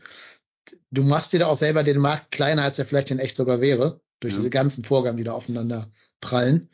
Ähm, ich habe immer noch die Hoffnung, dass, dass der Quad Aogo von Schalke ein, ein äh, Haarland machen möchte und bei dem Verein spielen will, wo sein Vater groß geworden ist. Und dann herzlich ja, willkommen dann beim komm, ersten FC Köln. Hause. Herzlich willkommen beim ersten FC Köln, ne? Kölsche Vereinslegende Alassane Quattaogo. Ähm, warum nicht? Ist es, Hugo? nee, ich meine der Vater, ne? Ja, halt, ja, egal. Ja, ich weiß nicht, wie das ausspricht, weiß ich nicht. Ich habe jetzt schon, ich habe jetzt, glaube ich, diese Saison siebenmal Schalke geguckt und sieben verschiedene Aussprachen gehört. Jeweils von den verschiedenen. Alessandra Uedraogo mal gesprochen und habe ihn nach seinem Nachnamen gefragt. Er hat Ja? Uedraogo gesagt. Ja gut, eine bessere Quelle gibt's ja nicht. Sag nochmal, wie ist Äh, richtig? Uedraogo. Uetaogo. Ja, ich, ich glaube, es wissen alle, von wem ich meine. Leider hat der ganz andere Optionen, aber trotzdem jung. Komm, komm nach Hause. Ähm, Smolter sagt, ich soll ihn Karl Drogo nennen. Da, äh, tue ich nicht. tue ich nicht. Nee, aber der Spielertyp wär's halt, ne? So ein Spielertyp wie Uetaogo, Karl Drogo, der wär's halt. Ähm, aber die Sache ist ja auch die, Platte jetzt in allen Ehren, aber du kriegst ja keinen Spieler, der gerade irgendwo anders spielt. Du kriegst doch eigentlich jetzt Ba- nur der die ist Unzufriedenheit. von der Bank gekommen in Ja, Paderborn. aber wird ja schon Kein haben. Startspieler. Wird dann Und ja vielleicht wäre Gründe haben. Liga. Ja. Wird dann vielleicht Gründe Hm. haben. Ne? Ähm, ich glaube, du musst ja gucken, dass du einen Unzufriedenen findest, so, so ein Seiwald, der bei Leipzig auf der Bank sitzt oder sowas. Und der sagt, ich will zur EM mit, wahrscheinlich Österreich, schätze ich mal, dass der Österreicher ist, will irgendwo spielen, ähm, hab vielleicht auch ein bisschen Bock, so auf, also im selben Land zu bleiben, wo ich schon bin, wo ich. Äh, Seiwald, den Namen habe ich noch nie in meinem Leben Ja, ich gehört. glaube, kam aus Leipzig zur Echt? Abwechslung mal. Mhm. nee, kam Okay. aus, aus Salzburg, ne? Oder? Salzburg. Äh, Ja. Äh, mein, mein ich ja. Ja, meine ich ja. Nein. Von Hätte ich ja. gedacht. ist ein Spieler nach Leipzig gewechselt. Es waren bestimmt lange, lange harte Verhandlu Verhandlungen wahrscheinlich. Wann ist das denn passiert? Das muss ich haben mal mehrere, ne, mehrere Nächte haben die da hart verhandelt miteinander. Ja, das war sehr anstrengend, glaube ich. Das wäre so ein Spielertyp, ne? Ich meine, okay, den kriegst du nicht verpflichtet, aber für ein halbes Jahr geliehen, dass der wirklich sagt, er will noch zur EM. Der ist bei derselben Berateragentur wie der äh, Waldschmidt, also da bestehen auch schon schon äh, Connections irgendwie. Dann halt sagen, hier Junge, du kriegst bei uns halt Stammplatz. Du weißt genau, du bist bei uns besser als jeder von den anderen Holzfüßen da. Wenn du dich im Training so ein bisschen präsentierst und den Baumgart klar machst, dass du halt auch rennen kannst und nicht nur so der Feingeist bist, der der da irgendwie nur das Leben genießen will, dann kriegst du deinen Stammplatz bei uns und hast damit Chancen, noch vielleicht irgendwie bei Ralf Rangnick da auf den Eurozug aufzuspringen oder so. Solche Spieler müssen es halt werden, diese Art von Spieler. Herzlich Ähm, willkommen im ersten FC Köln, Timo Werner. ja, selbst Der ja, ist doch bei Frankfurt. Er geht nach Frankfurt. geht nach Frankfurt, damit wir alle viel Spaß dann mit den diversen Podcasts von, von Mr. Red haben. Der, der, der, der ist bei der SGE im Gespräch im Winter. Nein, das wurde schon, das wurde schon wieder dementiert. Alles gut. Weil die haben da jetzt auch mal Ey, gestritten, das muss ich den er. Frankfurtern mal richtig gönnen. Ah. Ja, aber vielleicht wird es auch so ein Davy Selke-Ding dann, ne? Wo du vorher sagst so, oh Gott, und dann, wenn er einmal da ist, drei Tore schießt in wichtigen Spielen, sagen alle, ja, unser, sagen, unser ich, Timo. ich erinnere mich noch an die Diskussion, als die ersten Gerüchte über Davy Selke zum ersten FC Köln aufkamen. Das war jetzt auch nicht so richtig gastfreundlich, was wir da so erzählt haben, glaube ich. Ja. Ich erinnere mich dunkel. Naja, ne? Ähm, Spielt Max Kruse eigentlich in Paderborn oder ist der noch ist der der nicht Bank? dauerverletzt Ich irgendwie? glaube, der ist verletzt im Moment wieder. Der, der, der Pokerarm ist kaputt. Mhm. Seine Krankenkassenkarte im Auto liegen lassen. Und alles ist gut. Was ich halt sagen wollte, ist, bei diesen relativ mit Geld um sich schmeißenden Vereinen, wie zum Beispiel Leipzig, aber auch Hoffenheim oder so, da gibt Spieler, die auf der Bank sitzen, die Frust haben, die nicht gespielt haben jetzt in der, in der ersten Zeit, ähm, und die mal irgendwie so ein bisschen, bisschen nochmals an Spielen kommen wollen. An die musst du halt rantreten, dann halt sagen, scheiß auf diese Kaufoption, vielleicht auch mal scheiß auf Deutsch. Für ein halbes Jahr wird er halt dann vom Baumgart angeschrieben und versteht nicht, was, was der ihn da anschreit. Ähm, Mhm. Und die muss Was ist denn hier mit dem von Hoffenheim, mit dem Bebu oder wer das Bebu, war? ja, spielt ja auch nicht mehr wirklich, ne? Soweit ich das spielt ja auch nicht mehr. Also das wäre zum Beispiel, vielleicht war es ja doch keine Ente und äh, man macht es dann jetzt im Winter klar. Naja, Ja. aber also Waldschmidt ist genau dieser Spieler, ne? Ja.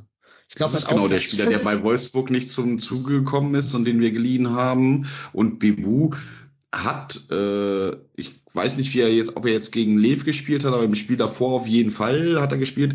Komischerweise aber irgendwie auf, ähm, auf rechter Verteidiger. Das habe ich auch nicht so richtig verstanden, was sie da gerade mit ihm anstellen. Ja, Oder aber zumindest jetzt auch rechter, wieder. rechter Schienenspieler irgendwie, ja. Ja, jetzt auch wieder. Gegen Lev kam er der 78. Aber für den Skov, oder Skov, Mhm. mhm. heißt, also als Ja. rechter Schienenspieler, genau, ja.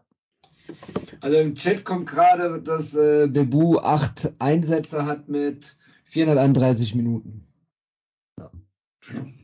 Aber wir können das Thema eigentlich auch kurz fassen, weil äh, im Dezember kommt dann irgendwann so, wir dürfen keine Sp äh, Spieler verpflichten und damit hat sich das Thema erledigt. Ja, umso wichtiger wäre es halt jetzt noch irgendwie. Es gibt ja sogar einen vertragslosen Spieler, der uns alleine vom Spielerprofil her charakterliche Dinge mal außen vor gelassen Timo weiterhelfen Horn. würde. Hm? Ja? Timo Horn. Kenn ich nicht. Wer ist, wer ist das? In in den Mittelsturm. Ist das der mit diesem, ist das der mit diesem lustigen Zweitnamen? Ja. Ja. ja der, der, der muss ich jetzt mitnehmen auf den Weg. Der war zu einfach. Ja. Ja, an, Ich wünsche- an wen denkst du wünsche- denn gerade? Ich denke, also jetzt ohne den Charakter damit einfließen lassen, nur das Spiel, Spielerprofil, denke ich an Armin Younes. Der hat aber einen schlechten Charakter, den brauchen wir nicht. Da müssen wir dann auf Baumgarts pädagogische, einfühlsame Art hoffen. Ist der im Moment vertragslos? Ja, ne? Der ist da in, in, in Saudi-Arabien oder was, wo er war, wieder abgedampft, ne? Ja, ja, also der ist vereinslos, zumindest war das letztes Mal, wo ich nachgeschaut habe. Und hat sich Aber doch irgendwie in der Jugend von Frankfurt nochmal fit gehalten oder sowas, kann das sein? Habe ich das richtig Ja, am Schirm? das kann sein. Irgendwo, irgendwo, wo er schon mal rumgewuselt ist, ne? Pff, oh, ja, äh, also im Moment greife ich auch irgendwie gefühlt nach jedem Strohhalm und das kann, das hat er bewiesen, das hat er auch gerade in seiner Zeit bei Frankfurt dann nochmal bewiesen und dass er auch so einer ist, der so ein bisschen die unkonventionellen Abschlüsse nimmt und der auch so ein, so, ein freies Radikales irgendwie da drin sein kann. Ich glaube, du kannst dir nicht so wahnsinnig viel verschenken mit dem ganzen Thema, weil wenn er, wenn er sich dann, also er wird's gegebenenfalls als Chance sehen, sich wieder ein bisschen zu etablieren und vielleicht nochmal irgendwie einen letzten größeren Vertrag irgendwo anders anzustreben, ähm, wo er nochmal Kohle kriegt und wenn er uns ein halbes Jahr weiterhelfen kann, meine Güte. Ja. Also Wisst die ihr, wo der sich- wisst wir- ja, Wisst, wisst ihr, wo der sich fit hält? ne? Ja, jetzt das K.O.-Kriterium, um im FC zu spielen, geht leider doch nicht. Ja, ja okay. ne? Bei Gladbach und Ja, ist gebürtiger Düsseldorfer. Also das leider, leider, leider nicht. Ja, Leider nein. Gerade dann kann es mir ja scheißegal sein, was wir über ihn denken, oder? Leider nein, leider gar nicht. Nein, es gibt irgendwo auf der Welt gibt es Spieler, der dir weiterhilft und der auch für kleines Geld zum FC kommen würde, wie zum Beispiel damals halt Tosic. Den gibt's. Und es ist jetzt einfach die Aufgabe von unserem Scouting-Netzwerk, von Keller und wer auch immer da verantwortlich ist, diesen Spieler zu finden und den dann auch ans Geisbockheim zu lotsen, weil sonst wird das in der Rückrunde verdammt, verdammt, verdammt eng. Ich finde, das äh, Thema, also die, die Scouting-Abteilung und auch Keller, den vertraue ich da auch voll und ganz. Mir geht nur, und das hat Daniel in der letzten Folge ja wunderbar auch auf den Punkt gebracht mit Marco zusammen, ähm, diese, diese 0 Euro Ausgabenpolitik, die geht mir gerade tierisch auch auf die Eier. Und das ist sehr, sehr, sehr gefährlich. Und äh, ich stimme da voll und ganz der Meinung von Marco Daniel aus der letzten Folge, könnt ihr gerne nochmal reinhören, zu. Ähm, es ist ein Unterschied, ob du so eine Sanierung in der zweiten oder dritten Liga machst oder ob du es in der ersten Liga durchführst. Und da musst du ein gewisses Risiko gehen. Und da hoffe ich, dass man da jetzt die Zeichen der Zeit am Geisbockheim erkannt hat. Ja. Und dann hoffen wir alle auf den, auf den Kass, dass der uns nicht in die Parade fährt. Ganz ehrlich, da bin ich ja echt gespannt. Ich, mich wundert das ja total, dass das die, die Anhörungen waren, das sind auch schon ein paar Wochen wieder her. Äh, und ich, keine Ahnung, soll das Urteil jetzt dieses Kalenderjahr noch kommen oder, oder Da wie? geht oder was? zumindest Christian Keller von aus, dass noch im Jahr 2023 da Klarheit herrschen wird. die Sperre kommt. Das heißt, man kann ja jetzt eigentlich gar nicht richtig planen, weil man nicht genau weiß, was äh, Genau. Phase ist. Ja, oder jetzt halt noch irgendeinen Vertragslosen holen und den dann bis zum Winter fit kriegen. Geht ja auch. Das können wir jetzt noch tun. Ja, kannst du nicht Aber- auch jetzt schon, kannst du nicht auch jetzt schon Transfers tätigen und nein, du kriegst Nee. nicht registriert, Nein, ne? Genau, die können ja erst zum registriert. 1.1. registriert werden dann. Also Vertragslose, Aber Vertragslose gehen immer Aber- bis, bis halt. Ich würde mal behaupten, dass es jetzt. Ich weiß nicht, ob es so viele vertragslose Spieler gibt, die dir jetzt weiterhelfen. Jetzt äh, akut nicht. Die muss ja Nein, bis zum Winter dann überhaupt. als Pflegeprojekt sehen. Ja, also in der Sportgerichtsbarkeit wundert mich erstmal gar nichts. Und ähm, das finde ich schon eine mutige Aussage zu sagen, wir kriegen in diesem Jahr noch äh, dazu eine Info.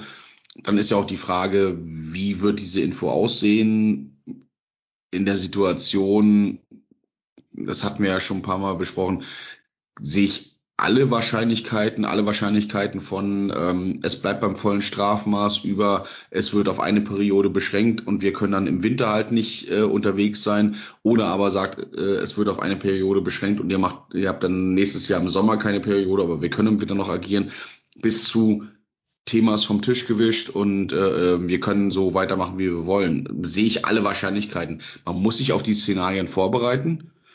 Ähm, ich würde im Zweifel, wenn das mein Managementposten wäre, immer mit dem Worst-Case-Szenario planen und immer sagen, okay, im Winter kriege ich niemanden und ich darf auch nächstes Jahr im Sommer nicht nach äh, verpflichten. Dann muss ich mich halt um die Spieler kümmern, die ich dann halt im Moment da habe und dann sind wir wieder bei dem Thema, mal in die Jugend zu gucken und mal zu gucken, ob du vielleicht in Damien Downs noch ein bisschen intensiver ranführst, ob du ähm, dann vielleicht in so einem Spiel auch eher mal einem, einem Finkgräfe statt einem Dominik Heinz von Anfang an die Chance gibst. Das kannst du alles machen.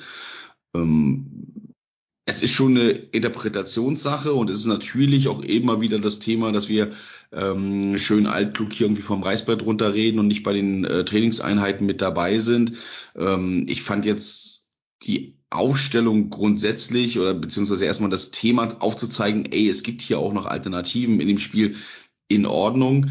Ähm, ich würde aber da gerne wirklich ein bisschen mehr den Schwerpunkt in das Thema Jugend legen. Aber das haben wir jetzt auch schon diverse Male hier gehabt, dass das offensichtlich nicht so richtig das Steckenpferd von ähm, Steffen Baumgart ist. Und dann müssen wir halt einfach auch damit leben. Und dann müssen wir halt mal gucken, wie sich das weiterentwickelt. Und dann müssen wir mal gucken, wie lange Steffen Baumgart noch Trainer beim 1. FC Köln ist. Übrigens bemerkenswert, Union hat sich ja heute nochmal zu Urs Fischer bekannt, trotzdem mhm. 3-0 gegen die Eintracht. Da gab es ja auch ein äh, zumindest interessantes Banner, was da, was da gehisst wurde in deren Fankurve. Ja, haben wir noch andere Hörerfragen, die wir noch abarbeiten wollen, können, sollen? Also die, die bei äh, die, die bei X beziehungsweise bei Blue Sky reingekommen sind, äh, die sind meines Erachtens nach alle soweit durch. Das andere waren eher so äh, Meinungsbekundungen, denn äh, tatsächliche Fragen. Ich hätte noch eine Frage, die ich mir gestellt habe. Ähm, und zwar muss ich mal so ein klein bisschen ausholen. Man hat ja, bevor der zu Bayern gegangen ist, immer gesagt, Julian Nagelsmann, der Bundes, der Bundesnagi, äh, ist ein Trainer, der, wo die Mannschaften immer schlechte Chancenverwertungen haben. Leipzig war damals eine Chancentotmannschaft unter dem und Hoffenheim davor auch schon. Und man hat immer gesagt, ja, sein Spielsystem ist vielleicht zu intensiv für die, für die Spieler, dass die vor dem Tor nicht mehr frisch sind und dass sie dann vielleicht so die entscheidenden drei Prozent Konzentration verlieren vor lauter Anlaufen und hast du nicht gesehen und so. Ist das bei uns auch der Fall? Also liegt das an der mangelnden Qualität von einem Luca Waldschmidt, dass der da immer alle verballert? Oder wenn du halt wirklich 14 Kilometer anlaufen musst, fehlt dann vorne auch ein paar Prozent? Puh. Hm. Äh, ich habe jetzt die Laufwerte von den letzten zwei, drei Spielen nicht so genau vor Augen. Wir laufen in aller Regel ja überdurchschnittlich viel. Ich Gegen Augsburg wieder 121. Ja. Ja, und klar müssen die viel anlaufen vorne, aber nee, ich glaube, dass das einfach, also mein, mein persönliches Gefühl ist, dass es eher ein Selbstvertrauen-Thema ist im Moment, dass du, dass du nicht hundertprozentig dran glaubst. Ich glaube nicht, dass es daran liegt, dass du, dass du jetzt komplett außer Atem bist davor. Meine Fresse, es sind Leistungssportler, die da unterwegs sind. Also die sollten dann auch gerade in der Anfangsphase, wenn ich, wenn ich mir, wenn ich diese Chance von Waldschmidt da, das äh, ähm, Hacken äh, Zuspiel von Tigges, das war in der neunten Minute. Da kann mir doch bitte keiner erzählen, dass die, diese fehlende Abschluss äh, daran liegt, dass er zu dem Zeitpunkt schon ausgepumpt war oder zwei Sprints zu viel angezogen hat. Also das kann's, das, das kann ich mir nachher in der späten Phase im Spiel vorstellen und bei dem einen oder anderen Abschluss hat es vielleicht so gewirkt. Das weiß sehe ich aber nicht. Also ich persönlich sehe es nicht. Ich glaube es nicht, dass es so ist. Ja, vor allem hätte ich dann gerne mal die Werte von den, von den Mannschaften unter Nagelsmann, also Laufbereitschaft und so weiter in der Statistik mhm. im Vergleich. Ja. Und sonst würde ich das tatsächlich auch wie Reich sehen. Also ähm, ist ja nicht so, dass, dass äh, wir nur Torchancen irgendwie in den letzten zehn Minuten haben. Also da ist zu Beginn eben schon viel zu viel da. Da wird zu viel liegen gelassen. Ähm, nee, also da, ähm, ich, ich muss tatsächlich ganz klar sagen, dass uns aktuell einfach die Qualität im Kader fehlt. Punkt. Also ich sehe da, ich sehe da halt äh, kein, kein, äh, keine Person aktuell, die auch vorne weggeht, wie es halt zum Beispiel ein Hector oder ein Skiri oder wie auch immer gemacht haben. Ähm, wie gesagt, der Einzige, der mir immer ein bisschen auffällt, und ich habe es vorhin schon kurz erwähnt, ist halt so ein bisschen Seike, der halt auch mal wirklich da vorne rumbrüllt und macht und tut. ich weiß halt auch nicht, ob, ähm, und ich hatte es in unserer, unserer Saisonvorschau gesagt, ähm, wer außer, außer Keins sollte Kapitän sein. Ich erwarte aber eigentlich von einem Kapitän auch ein anderes Standing auf dem Platz ähm, und eben auch mal dieses etwas lautere, dieses Vorweggehen. Ähm, das fehlt mir bei Keins eben aktuell auch ein bisschen. Aber ähm, wie gesagt, ich glaube, es, es, es geht da sehr stark auf die Qualität, weil, ähm, wie gesagt, wir haben auch in, den, in, der, in der ersten halben Stunde einfach immer so viele Chancen, auch jetzt gegen Augsburg gehabt, ähm, dass ich nicht denke, dass es, dass es daran liegt. Wer das noch so ein bisschen kann, wer mir neben Selke da immer auch noch auffällt, was die Kommunikation zum Publikum angeht und auch so ein bisschen Feuer reinbringen, war jetzt Jan Ufer auch wieder. Ne? Der hat das ja, natürlich ja. auch immer gebracht, dass er, dass er da so ein bisschen mitmotiviert. Klar, das nicht alles. Es bringt ja nichts, die ganze Zeit ins Publikum zu schreien und Applaus zu fordern und dann die Bälle reihenweise 15 Meter am Tor vorbei zu wichsen. Das bringt dich natürlich auch keinen Meter weiter. Aber wenn die Einsatzbereitschaft dazu passt am Ende des Tages, dann ist das auch gut. Ähm, Nee, ich, also ich glaube, ich glaube nicht, dass es, ich glaube, wie gesagt, tatsächlich nicht daran, dass es, äh, dass der Spielstil dazu führt, dass uns die, die, die, die Abschluss im, äh, Entschuldigung, die Exaktheit im Torabschluss abgeht. Ich glaube, das ist einfach ein Selbstbewusstseinsthema und dass da Dinge, die, die, die mit einem besseren Saisonstart, mit mehr Punkten auf dem Konto, mit einer höheren Sicherheit und mit ein bisschen mehr Eingespieltheit und mit nicht jeder spielt eine halbe Position weiter als das, was er eigentlich spielt, in seiner Selbstverständlichkeit, in seiner Komfortzone, wenn er da unterwegs ist, die uns da einfach abgeht. Und das sind diese, das sind ja diese, diese wenigen Zentimeter, wie es, äh, äh, ähm, wie es der, äh, wie es der eine von geschrieben hatte, was ich vorgelesen hatte, ähm, die da einfach fehlen. Und das, das ist halt ein schmaler Grad. Das ist halt bei im Fußball sowieso ein schmaler Grad, auf dem Niveau sowieso. Da fehlt halt manchmal nur ganz, ganz, ganz, ganz wenig. Und es ist halt irgendwie frustrierend, darüber zu reden, dass wir uns andauernd Chancen erarbeiten und die dann so gefühlt kläglich vergeben. Aber muss halt weitermachen.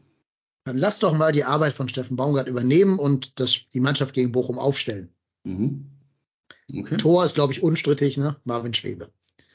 Innenverteidigung stellt sich auch von selber auf oder würdet ihr irgendwie sowas zaubern mit Kilian oder so? Also ich glaube, Chabot ist ich unstrittig, ne? Ich würde ich würd lieber meine Pause gönnen. Aber dafür Kilian, Kilian oder? Aber also ich tue mich da, also ja, ich finde auch, dass ja, du in den letzten Spielen nicht gut gespielt hat, aber wenn etwas Luca, wenn Luca Kilian etwas gar nicht kann, ist es Spielaufbau. Und wenn wir von hinten mit kurzen Pässen rausspielen, sehe ich das lieber mit Hübers als mit Luca Kilian. Also was mit Kein, ähm, was mit mit mit äh, Heinz? Heinz wäre ja auch noch eine Alternative. Wenn wir uns weder auf Hübers noch auf. Du hast zwei äh, Linksfüße mit Chabot. Zwei Linksfüße, ja, ja. stimmt. Ja, Aber ich glaube, also ich glaube, ich würde äh, Hübers wirklich mal, das ist auch keine Bestrafung, sondern ihn auch einfach mal rausnehmen. Der hat jetzt jedes Spiel gespielt. Ähm, Ah, ich hoffe, ich verwechsel es jetzt nicht, aber ist Kilian nicht natürlich sogar auch irgendwie Bochumer Wurzeln, ist da aufgewachsen oder irgendwie so ein Spaß? Das ist für ihn. Dortmunder. Oder Dortmunder, ja.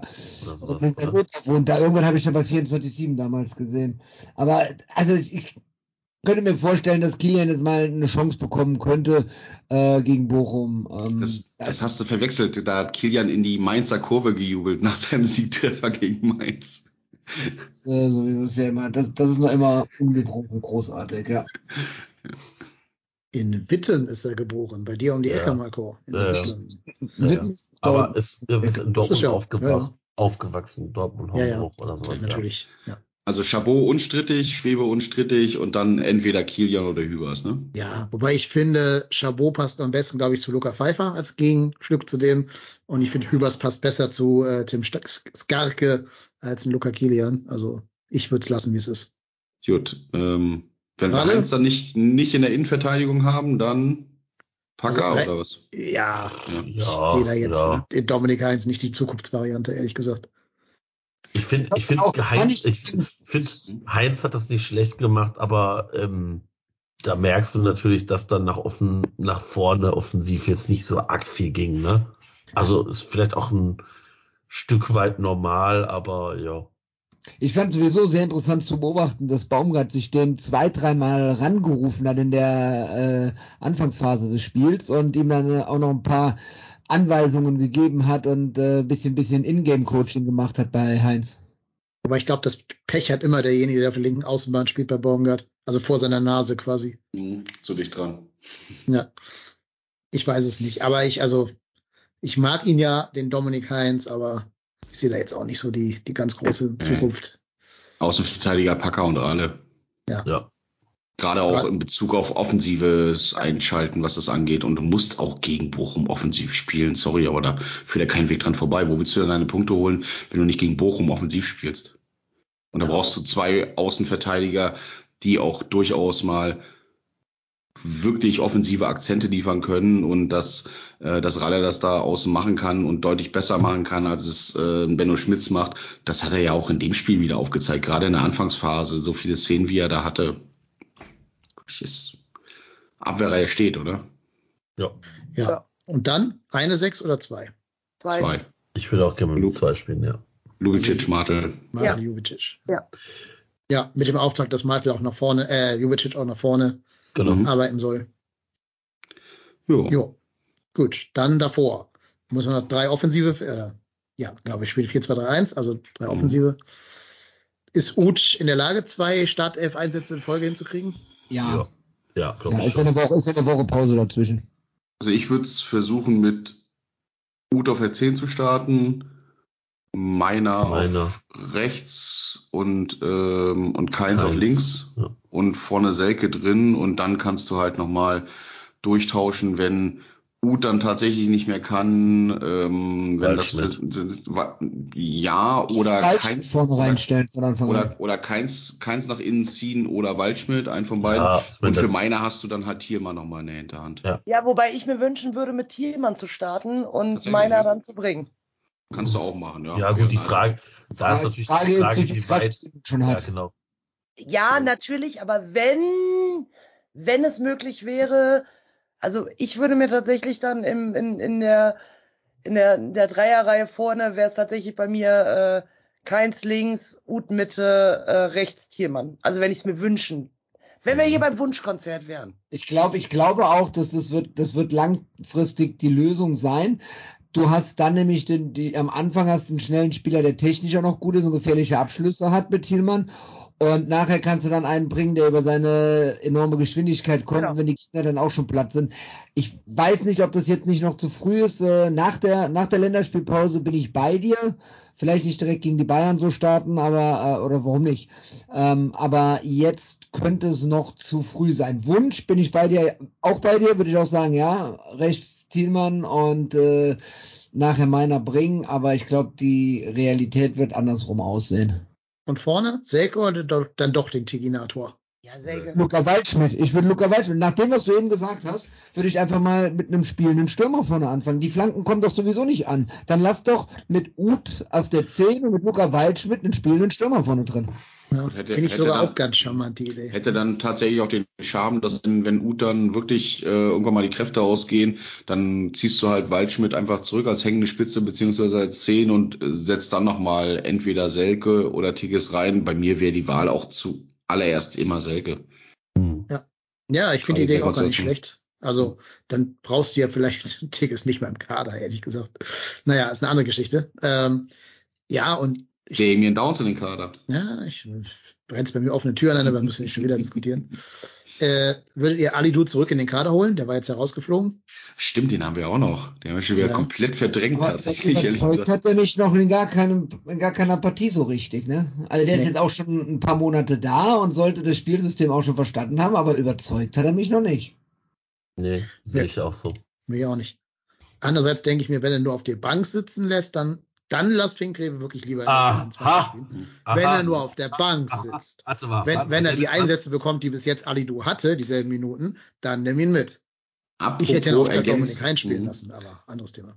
Apropos. Ergänzungs, er, apropos Ergänzungsspieler auf dem Flügel, hat irgendeiner von euch zufällig diesen Schnipsel bei Twitter oder Blues, ne, Bluestar kann es ja nicht sein, bei Twitter gesehen, das Tor, was Kingsley Schindler in der Türkei gemacht hatte, gerade, Ja. hat, gerade kurz, Nein. sah schon geil aus.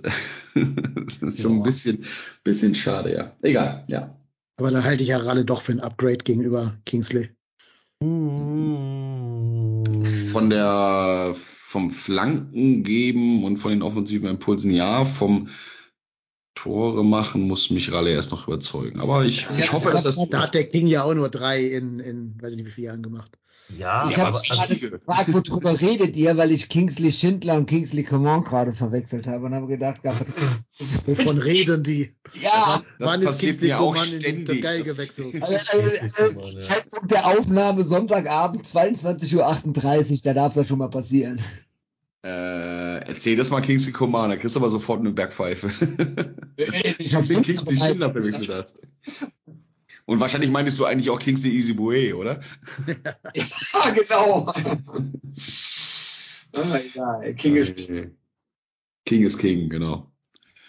Ja, ja, ich glaube, das ist, das ist aber das, wo es, wo es am Ende des Tages dann nachher sein wird.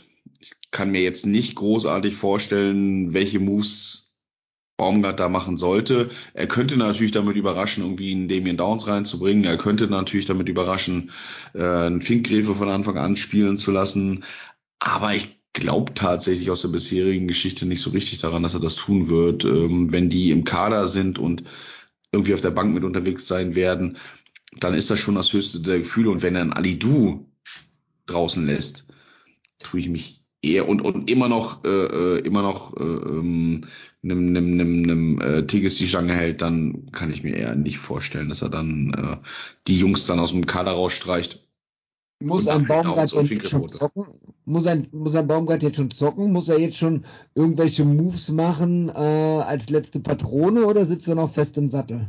Ich Also vor Dingen, wenn, wenn, Wenn Bochum schief geht, wenn Dominik Heinz als startenden Linksverteidiger zu bringen, finde ich schon einen relativ wilden Move, ehrlich gesagt. Aber also das war, deswegen dachte ich, war ich ja fest davon ausgegangen, als ich die Aufstellung gesehen habe, okay, Lubicic und äh, äh, Paccarada müssen verletzt sein, sonst macht er das nicht. Äh, weiß ich nicht. Wollen wir das Thema nochmal aufmachen, wie fest äh, ähm, ein Baumgart gerade im Sattel sitzt? Ja, können wir machen, aber kann ich ja schwer beantworten. Fest. Ich Mhm. glaube, der geht nur, wenn er gehen will. Also du meinst, er hat eine ähnliche Position wie Urs Fischer. Ja, ich glaube, dass gar nicht das Geld da ist, um den zu entlassen, wenn man das wollen würde.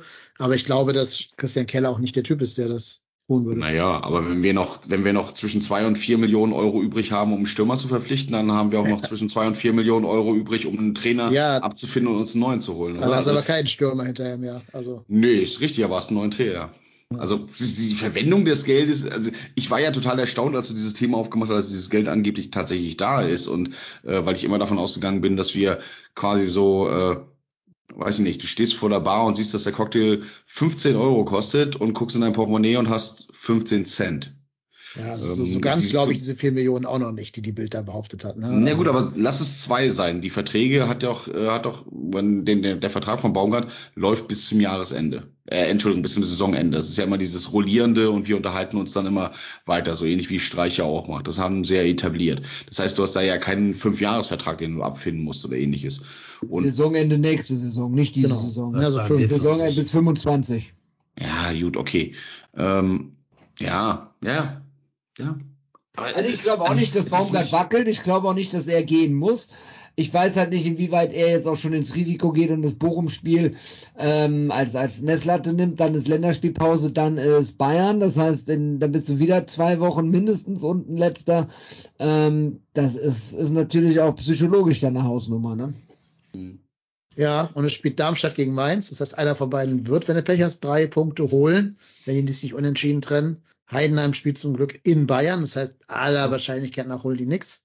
Und Union muss in Bochum, Leverkusen Bochum zieht auf sechs Punkte weg, wenn die gewinnen. Ne? Ja, das wäre dann so, genau. Wenn die gewinnen, dann wäre das so. Ja, schwierige Gemengelage. Wir müssen ein bisschen auf Eintracht Frankfurt hoffen, dass die Bremer abschießen und sich nicht von Rafael Boreda äh, aus dem Stadion schießen lassen. Aber, Ja. aber ich, es, es muss uns doch klar sein, dass wir selber Punkte holen müssen und nicht nur auf andere gucken dürfen. Also ist ja alles ganz schön, dass wir sagen, ja, es sind nur drei, vier, fünf Punkte nach, also auf den Nicht-Abstiegsplatz.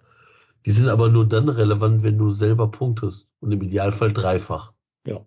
Wir müssen gegen Bochum gewinnen, sorry, aber sehe ich ganz, ganz klar so, dass wir gegen Bochum gewinnen müssen. Ja. Zumindest wird, wird das einiges erleichtern. Also wenn Augsburg jetzt kein Must-Win-Spiel war, Bochum ist eins. Naja, für mich war Augsburg schon ein Must-Win-Spiel, aber Hm. äh, schwierig, ne? Also weil Mhm. gerade gerade was gerade, ne? Also jetzt Bochum äh, dann nochmal, dann hast du Pause, dann Bayern, ja cool, cool, cool. Mhm. Ähm, und deswegen war, also das war ja genauso wie eigentlich Bremen schon das Must-Win-Spiel war. Müssen wir auch drüber, also das, das ist ja genau das. So, Mhm. hast du auch nicht gewonnen. Und ähm, also sagen wir es mal so, ich, also ich glaube, wenn wir jetzt in Bochum nicht gewinnen, wird das ganz, ganz düster. Ganz, ganz, ganz düster. Und ähm, das könnte dann sehr, weil dann gehst du, dann gehst du in die Länderspielpause, dann, wie gesagt, ich glaube, dann kommen die Bayern. Mhm. Ja, Und danach spielen wir in. Darmstadt. genau. Und dann ist Darmstadt schon dieses Ding und wo du denkst, Und dann okay, Mainz zu Hause. ja, cool, genau, genau. Ja, Aber ich im- kann mir halt im- vorstellen, wenn du, wenn du jetzt in Bochum keine Punkte holst, dann gegen die Bayern verlierst und dann halt, wie gesagt, mit, mit ähm, fünf Punkten dann in die Spiele Mainz und Darmstadt gehst, das wird, das kann richtig, richtig, richtig ungemütlich werden. Glaubt ihr, dass, dass das Baumgart auch irgendwann mal an einer Stelle ist, dass er so, ein, dass er so eine Entscheidung trifft, wie sie Svensson jetzt bei Mainz gemacht hat? Könnte ich mir bei Baumgart tatsächlich vorstellen, vom Typ her? Könnte Mhm. ich mir vorstellen. Ähm, Wenn er selber keinen Bock mehr hat, ja. Genau, Ja. also wenn er, ich glaube, wenn er, also ich glaube, er ist der Typ, wenn er merkt, dass, also es klingt jetzt sehr abgedroschen, aber wenn er die Mannschaft halt nicht mehr erreicht. Also wenn er wirklich das, das Gefühl hat, okay, ich bin jetzt an einem Punkt, wo, wo ich merke, es funktioniert nicht mehr. Ich glaube, dann, ähm, dann würde er das machen. Aber ich glaube, er ist dann auch der Typ, dass er das auch ähm, im Hintergrund mit äh, den Verantwortlichen entsprechend so planen würde, dass es sauber wird. Ja, ich, ich glaube auch, was man vielleicht so ein bisschen falsch einschätzt wegen seiner ruppigen Art. Ich glaube, dass der schon auch sensibel ist, äh, der Herr Baumgart. Also diese ganze Kritik, die auf ihn einprasselt, nimmt er, glaube ich, sich schon auch zu Herzen. Ähm, und ich glaube, wenn er immer das Gefühl hat, dass die Kritik auch berechtigt ist in manchen Teilen, wenn jetzt diese, diese Einschätzung kommt, dass er dann vielleicht auch den Weg frei macht. Aber ich äh, sehe nicht, dass der FC die Reißleine zieht. Nee, kann ich mir im Moment auch nicht vorstellen. Ich will, ich will auch gar nicht, dass sie die Reißleine ziehen, weil ähm, du predigst ja auch immer von einer, von einer gewissen Konstanz und äh, auch wenn Baumgart mir gerade mit vielen seiner Aussagen und so weiter äh, auf den Zeiger geht, glaube ich, ähm, ist es, ist es äh, ein falsches Zeichen, ihn, ihn zu entlassen. Ähm, ich glaube sogar eher mit ihm in die zweite Liga gehen und nochmal neu aufbauen, wäre wär da der Weg, den der FC gehen würde. Ja, Könnte ich mir vorstellen. Glaubt ihr denn, dass Baumgart mitgeht in die zweite Liga? Das sehe ich nämlich noch nicht. Ja, das äh, weiß ich nicht. Ahnung. ich, kann- ich kann das nicht einschätzen, ob er sich so sieht, ob er sieht so, ich äh, will den gemachten Fehler wieder korrigieren und deswegen mitgeht oder ob er sagt so, es hat nicht funktioniert mit mir, jemand anders soll hin, ich erreiche die Mannschaft nicht mehr. Keine Ahnung, welche Philosophie er geht. Hm, weiß nicht. Eigentlich habe ich noch gar nicht so richtig viel Bock, mir darüber Gedanken zu machen, was passiert, wenn wir absteigen. Aber ähm, aber Vielleicht musst, du aber, ich das, vielleicht das musst du aber dann auch den Schlussstrich ziehen. Aber habe ich das, äh, also ist das tatsächlich so, dass der Vertrag bis Ende Saison 2025 läuft? Ich Ja. glaube 24, 25, ja. Genau. Also über den jetzigen Sommer noch eine, ein Jahr hinaus. Genau. Okay, alles Wir, klar. wir Dann- wissen alle nicht, für welche Liga natürlich, ne, was da drin Mhm. steht. Ja. Äh, pf, nee, ich, ich weiß nicht. Ich habe letztens äh, ähm, Grüße an die Jungs von 93 da mal so diese Diskussion mitgenommen. Da haben die sich über eine ähnliche Konstellation, aber am Beispiel von Urs Fischer unterhalten. Und da ging es wirklich um diese Diskussion, macht es Sinn, da kurzfristig den Trainer zu wechseln? Muss man das äh, vielleicht auch einfach mal hinnehmen, um im Zeichen der, Konst oder der, der Konstanz dann zu sagen, alles klar, ich steige dann mit einem Trainer ab. Ähm, ich habe aber trotzdem einen konstant zusammengebauten Kader, weil ich einer Spielidee folge, wo ich trotzdem dann äh, nicht irgendwie den Feuerwehrmann hole. Ähm, da waren natürlich die klassischen Beispiele dabei. Da hat wieder äh, dieses Beispiel gehabt, dass äh, Freiburg mit Christian Streich runtergegangen ist, wieder hochgekommen ist und man aber trotzdem einen konsistenten Kader hingebaut hat. Und ein paar andere Beispiele waren auch dabei. Ich glaube, das musst du äh, einfach immer sehr individuell auf den Verein bezogen sehen. Und ähm, ich weiß auch nicht, ob damals im Verein beim Abstieg 2017, 2018 die Leute mit Stöger mitgegangen wären und gesagt hätten, ja, der bleibt dann unser Trainer und äh, aus der zweiten Liga und wir kommen dann wieder hoch. Ich, das, ich kann es mir tatsächlich irgendwie nicht so richtig vorstellen. Ich habe da irgendwie so ein bisschen Störgefühl mit, weil die Menschen sind halt einfach so, dass sie eine Veränderung wollen, wenn du irgendwo einen Misserfolg hast. Dass sie sagen, jetzt brauche ich einen neuen Aufbruch, jetzt brauche ich einen neuen Impuls. Ähm, ich kann es mir nicht vorstellen. Ich wünsche mir das auch, weil ich das auch im, im irgendwo so im Umfeld und zum Beispiel in meiner beruflichen Laufbahn auch immer so sehe, dass ich sage, hey, zweite Chance, weiter geht's und man kann auch mal auf die Nase fallen, man muss aber auch wieder aufstehen. Ich glaube aber nicht, dass das in dieser Konstellation funktioniert. Stand jetzt. Auch, die Frage ist ja auch, will der Trainer das? Also Klar. ist es nicht vielleicht dann besser zu sagen, so ich wir ich mache jetzt hier den Platz frei für einen Neuanfang in Liga 2 oder vorher schon. Oder gegebenenfalls vorher schon, weil wenn wir wirklich, also das ist ja dann wirklich, ich glaube, wenn wir in Liga 2 absteigen würden, würden, könnte natürlich auch wieder genauso eine so eine Konstellation eintreten wie damals mit Timo Horn, dass du sagst, pass auf, Urbich, du bist jetzt unsere Nummer eins, egal was passiert. Weil Marvin Schwäbe wird nicht in die zweite Liga gehen. Und aber so das, ich lass uns das bitte nicht, also das müssen wir, glaube ich, nicht jetzt zu Ende besprechen. Nicht am zehnten Spieltag schon zu Ende. Können wir dann machen, ne? wenn, wenn wir am 33. Spieltag abgestiegen sind. Damit möchte ich mich noch gar nicht beschäftigen, ehrlicherweise. Hey. Don't jinx it. Genau. Da ist also vollkommen recht. Thinking positiv. Yes. Äh, übrigens, wenn irgendein Hörer, ich weiß, das ist äh, sehr frech im Podcast, das zu machen, wenn irgendein Hörer für das Bochum-Spiel noch eine Karte übrig hat, denkt mal an mich, schreibt mich mal gerne an. Ich habe über diverse Konstellationen versucht, auch in, ich sag mal, in dem neutralen Bereich eine Karte zu bekommen. Keine Chance gehabt. Äh, ja, wenn einer eine hat äh, oder jemand kennt, der seine nicht braucht, sagt Bescheid. Ich ähm, hätte Marco, ich, ich, einen Abnehmer dafür. Ich verrate dir mal einen Trick, Marco, wie du relativ einfach an Karten vom 1. FC Köln rankommst. Über den Zaun klettern. Über, über, über so. den Ticketshop, der funktioniert immer. Der Ticketshop ist super. Mhm. Der ist klasse. Jetzt, jetzt wieder gemerkt beim Darmstadt-Spiel. Äh, 5 vor 10 eingewählt, ihre Wartezeit beträgt 45 Minuten. Danke für nichts. Ja. Bitte nicht dieses Thema. Karten, Kartenshop regt dich jedes Mal also, so richtig ja, auf. Das, das ist eine absolute äh, Frechheit. Wirklich, das ja. ist eine absolute Frechheit. Allein schon dieses da drin zu sein, eine Karte im Warenkorb zu haben und dann willst du bezahlen, dann fliegt die einfach wieder raus. Das kann einfach nicht sein. Das kann einfach nicht sein. Ja. Unfassbar. Ja, also der Ticketshop, das ist, mhm. ja. Aber ich, ich finde es ja krass, dass es immer Leute gibt, die da immer Glück haben gefühlt. Und denke ich mir, wie kann das sein? Was machen, machen die irgendwann anders? Gibt es da irgendeinen Trick? Sind wir vielleicht auch einfach zu dumm? Nee, die haben Auswärtsdauerkarten. Nee, nee, nee, nee. Also auch Leute, die keine Auswärtsdauerkarte haben.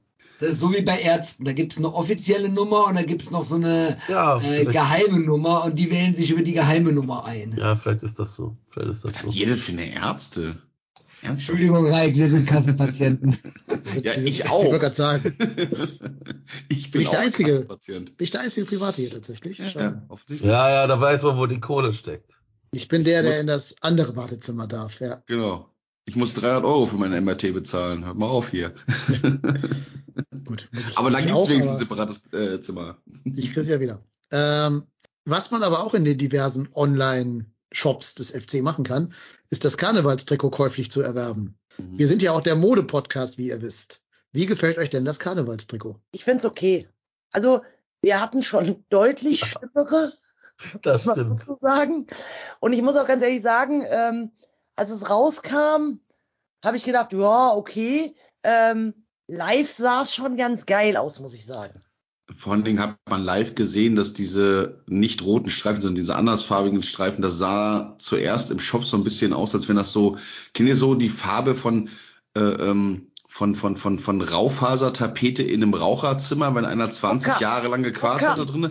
So okay. sah das ja, so sah das zuerst aus. Jetzt im Original hat man ja gesehen, dass es eher so Goldfarben ist. Äh, genau. Finde ich okay. Und wir hatten ja das darf ich jetzt auch mal spoilern aus unserem internen Chat heraus, ähm, glaube ich, eine Dreierwette im, im, im Podcast zu laufen, dass sich, dass wir uns, dass mindestens drei Mitglieder dieses Podcast-Teams sich dieses Trikot kaufen wollten vom, äh, vom, vom Siegtorschützen äh, des Spiels gegen Augsburg. Tja. Nein, nein, nein, nein. Ich habe gesagt, ich kaufe es mir bei Doppel. Ich kaufe es mir bei Doppelpack Tickets mit der Nummer 21. Das habe ich gesagt. Ja, das ist, das ist auch, wenn du sagst, äh, ich werf die Münze hoch, lass sie und lass sie auf, auf den Boden fallen und wenn sie auf, auf der Kante steht, dann gebe ich euch ein Bier aus. Ja, Doppelpack Hallo? Ey. Hallo? Doppelpack Tigges, ey. Fass es nicht. Moment, Ja, der also, hat in seinem Leben einen Doppelpack gemacht und zwar gegen, Bremen. nee, gegen Augsburg. Gegen Augsburg. Deswegen habe ich doch auch vor dem Spiel gesagt gehabt, Tigges und Hussein Basic sind die Torschützen. Wir gewinnen Ja. 2-0. Deswegen hat er auch Moment, gespielt doch- wahrscheinlich. Moment, der hat doch, der hat doch gegen Bremer dann auch zwei Tore gemacht beim 7-1, oder? er, seinen ersten halt wahrscheinlich. Ja, gut, siehst du. Was sagen? Sein 40 Meter Breakout-Spiel Tor. sein Breakout-Spiel für den FC war das gegen äh, Augsburg. Deswegen hat er wahrscheinlich auch gespielt, so um dann nochmal die Reminiszenz an alte Zeiten heranzuholen. nicht, und nicht mal wir erinnern uns daran. Also ich zumindest nicht. Das war der letzte Sieg vom FC, den ich live gesehen habe, dieses Spiel. Also ich werde es vor nie drei vergessen. Jahren. Ja, vor drei Jahren. Da hat, da hat Marc Uth einmal für zehn Minuten spielen können in dem Spiel und hat direkt zwei Tore aufge aufgelegt für den Herrn Tigges. Äh, ja, aber zurück zum Karnevalstrikot. Mhm. Ich fand ja dieses Gold sah aus, als wenn die Urinflecken von Karneval schon eingebaut werden in das Trikot. Ähm, mich hat es nicht abgeholt. Ich habe aber noch gar kein Karnevalstrikot in meinem Besitz. Also ich bin da eh vielleicht nicht Zielgruppe für, wer weiß. Ja, das Schlimme ist, ich bin so Hauptzielgruppe dafür, weil ich habe alle bisher und ich habe mir das bisher noch nicht Ja, bestellt. Du hast aber auch alle, alle Trikots. Also du. nee, bist ja dann, eh- nein, nein, nein, nein, nein, nein, nein, nein. Also was bin ich mich noch- ja, was ich habe da ja bei über eBay Kleinanzeigen mit dem ein oder anderen äh, äh, Trikotsammler Kontakt und ich bin way, way, way tausend Kilometer entfernt davon, alle Trikots zu haben. Wenn da, da habe ich mich mit Leuten unterhalten, äh, die, ich, glaube, die haben eigene Lagerhallen dafür. Das ist, äh, äh, nein, nein, nein. Aber Ja, es sorry. Also, gibt ein paar Sachen, die machen mich an diesem Trikot wahnsinnig. Das zum Beispiel an diesem Rewe-Schriftzug enden diese goldenen Streifen. Aber links und rechts gibt es ein, also neben dem Logo, wo das Logo rein theoretisch endet, da ist einfach dieser weiße Balken von dem Logo durchgezogen worden. Das sieht so scheiße aus, macht mich so wahnsinnig. Ärmelübergang zur Schulter, dass du Streifen hast, die hochgehen, und dann dieser, dieser Erima, äh, Entschuldigung, nicht Erima, dieser, dieser Ulsport, äh, äh, Hummelstreifen, der da hochgeht, der dann schmaler ist, aber trotzdem in Ja. Rot gehalten ist. Leute, dann- was macht ihr denn da? Ja, das ist, und dann, Mann. ja, ich, ja. Also das Einzige, was ich es richtig so- geil finde, sind, äh, wenn, wenn das Kölner Stadtwappen äh, mit auf dem Trikot ist. Das, das finde ich ganz geil. Und äh, wenn es dann auch äh, mittig ist und nicht ähm, ähm, auf der auf der linken Brustseite, sondern mittig, finde ich das nochmal geiler. Also das, das äh, muss ich sagen, das ist das Einzige, was mir im Trikot gefällt. Ich habe ja geschrieben, ich finde die Ärmel, die sahen schon äh, beim Einlaufen aus, als hätten die schon irgendwie Bodenkontakt gehabt und Matschkontakt gehabt. Und das, was äh, Dennis eben beschrieben hat, diese, diese Kölsch- und Urinflecken im Trikot drinne, ähm, also mir, mir gefällt's gar nicht. Ich äh, muss ganz ehrlich sagen, passend zum Zeitpunkt der Präsentation ist da aus, für meinen Geschmack her nichts bei geworden.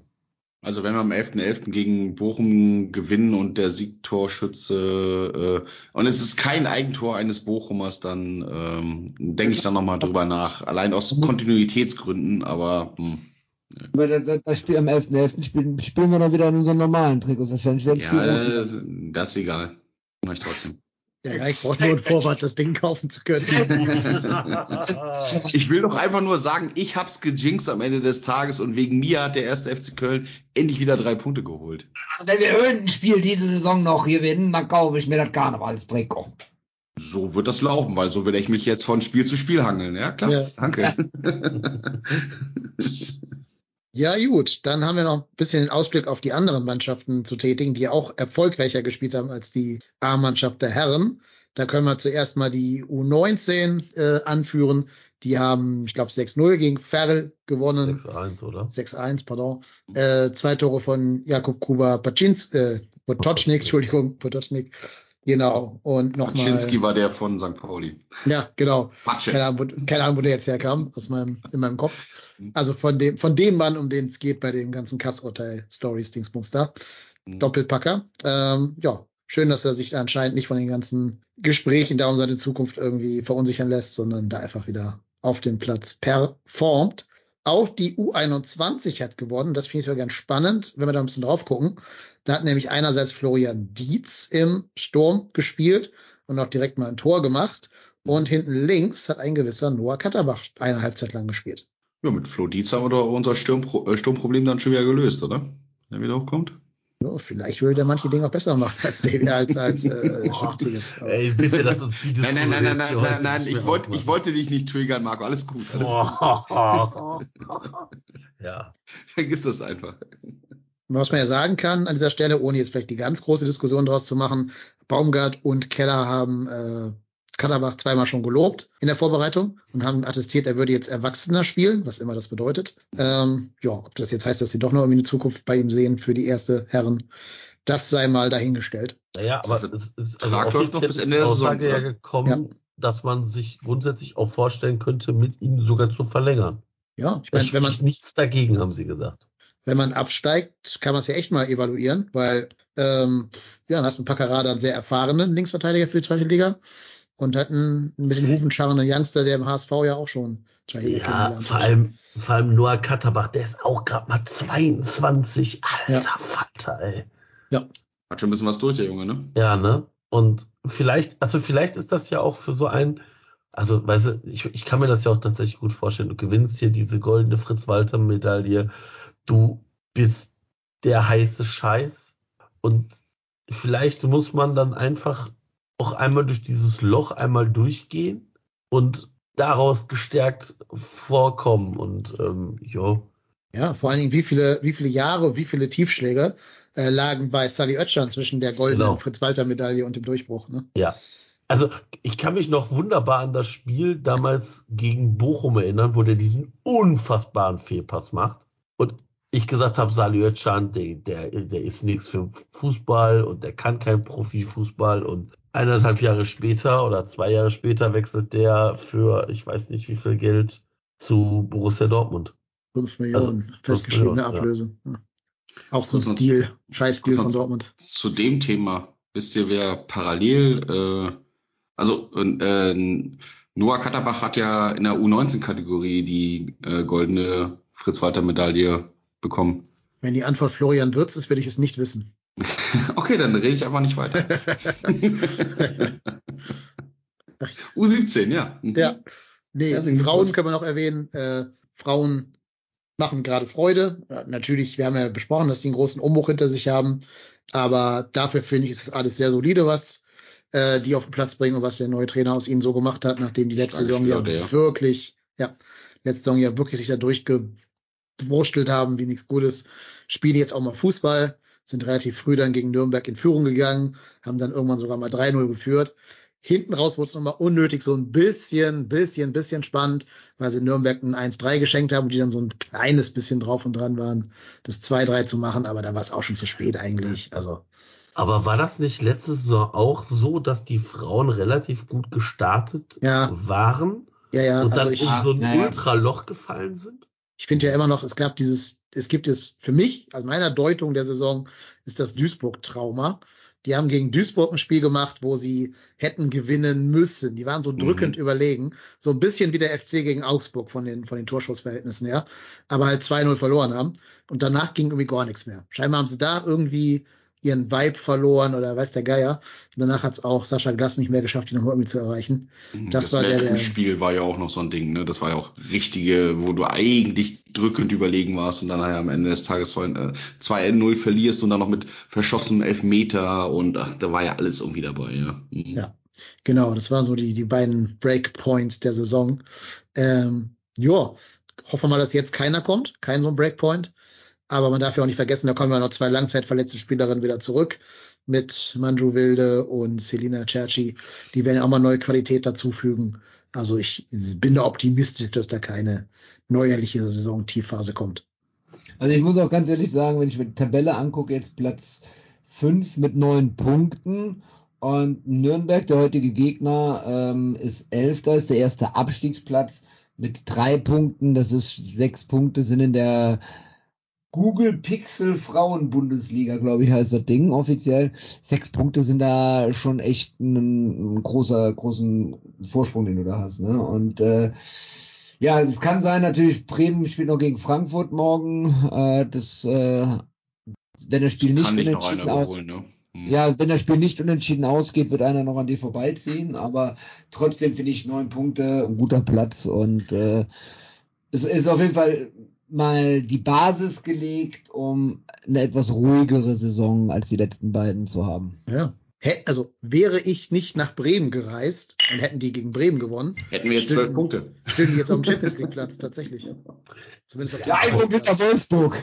ja, ja. Aber, aber man muss aber auch dazu sagen, man hat gegen die aktuell letzten, vorletzten und drittletzten gewonnen, ne? Also man hat Ja, aber genau die Spiele, die du gewinnen musst. Du kannst doch kein sagen, anderes Ziel haben, außer genau das, Klassen. Nein, nein, nein, ich auch das nur. Ich, ne? ich will jetzt nicht, also das äh, hörte sich gerade so an, als ob wir nur gegen die Top 6 gespielt haben und dreimal gewonnen und dreimal verloren haben.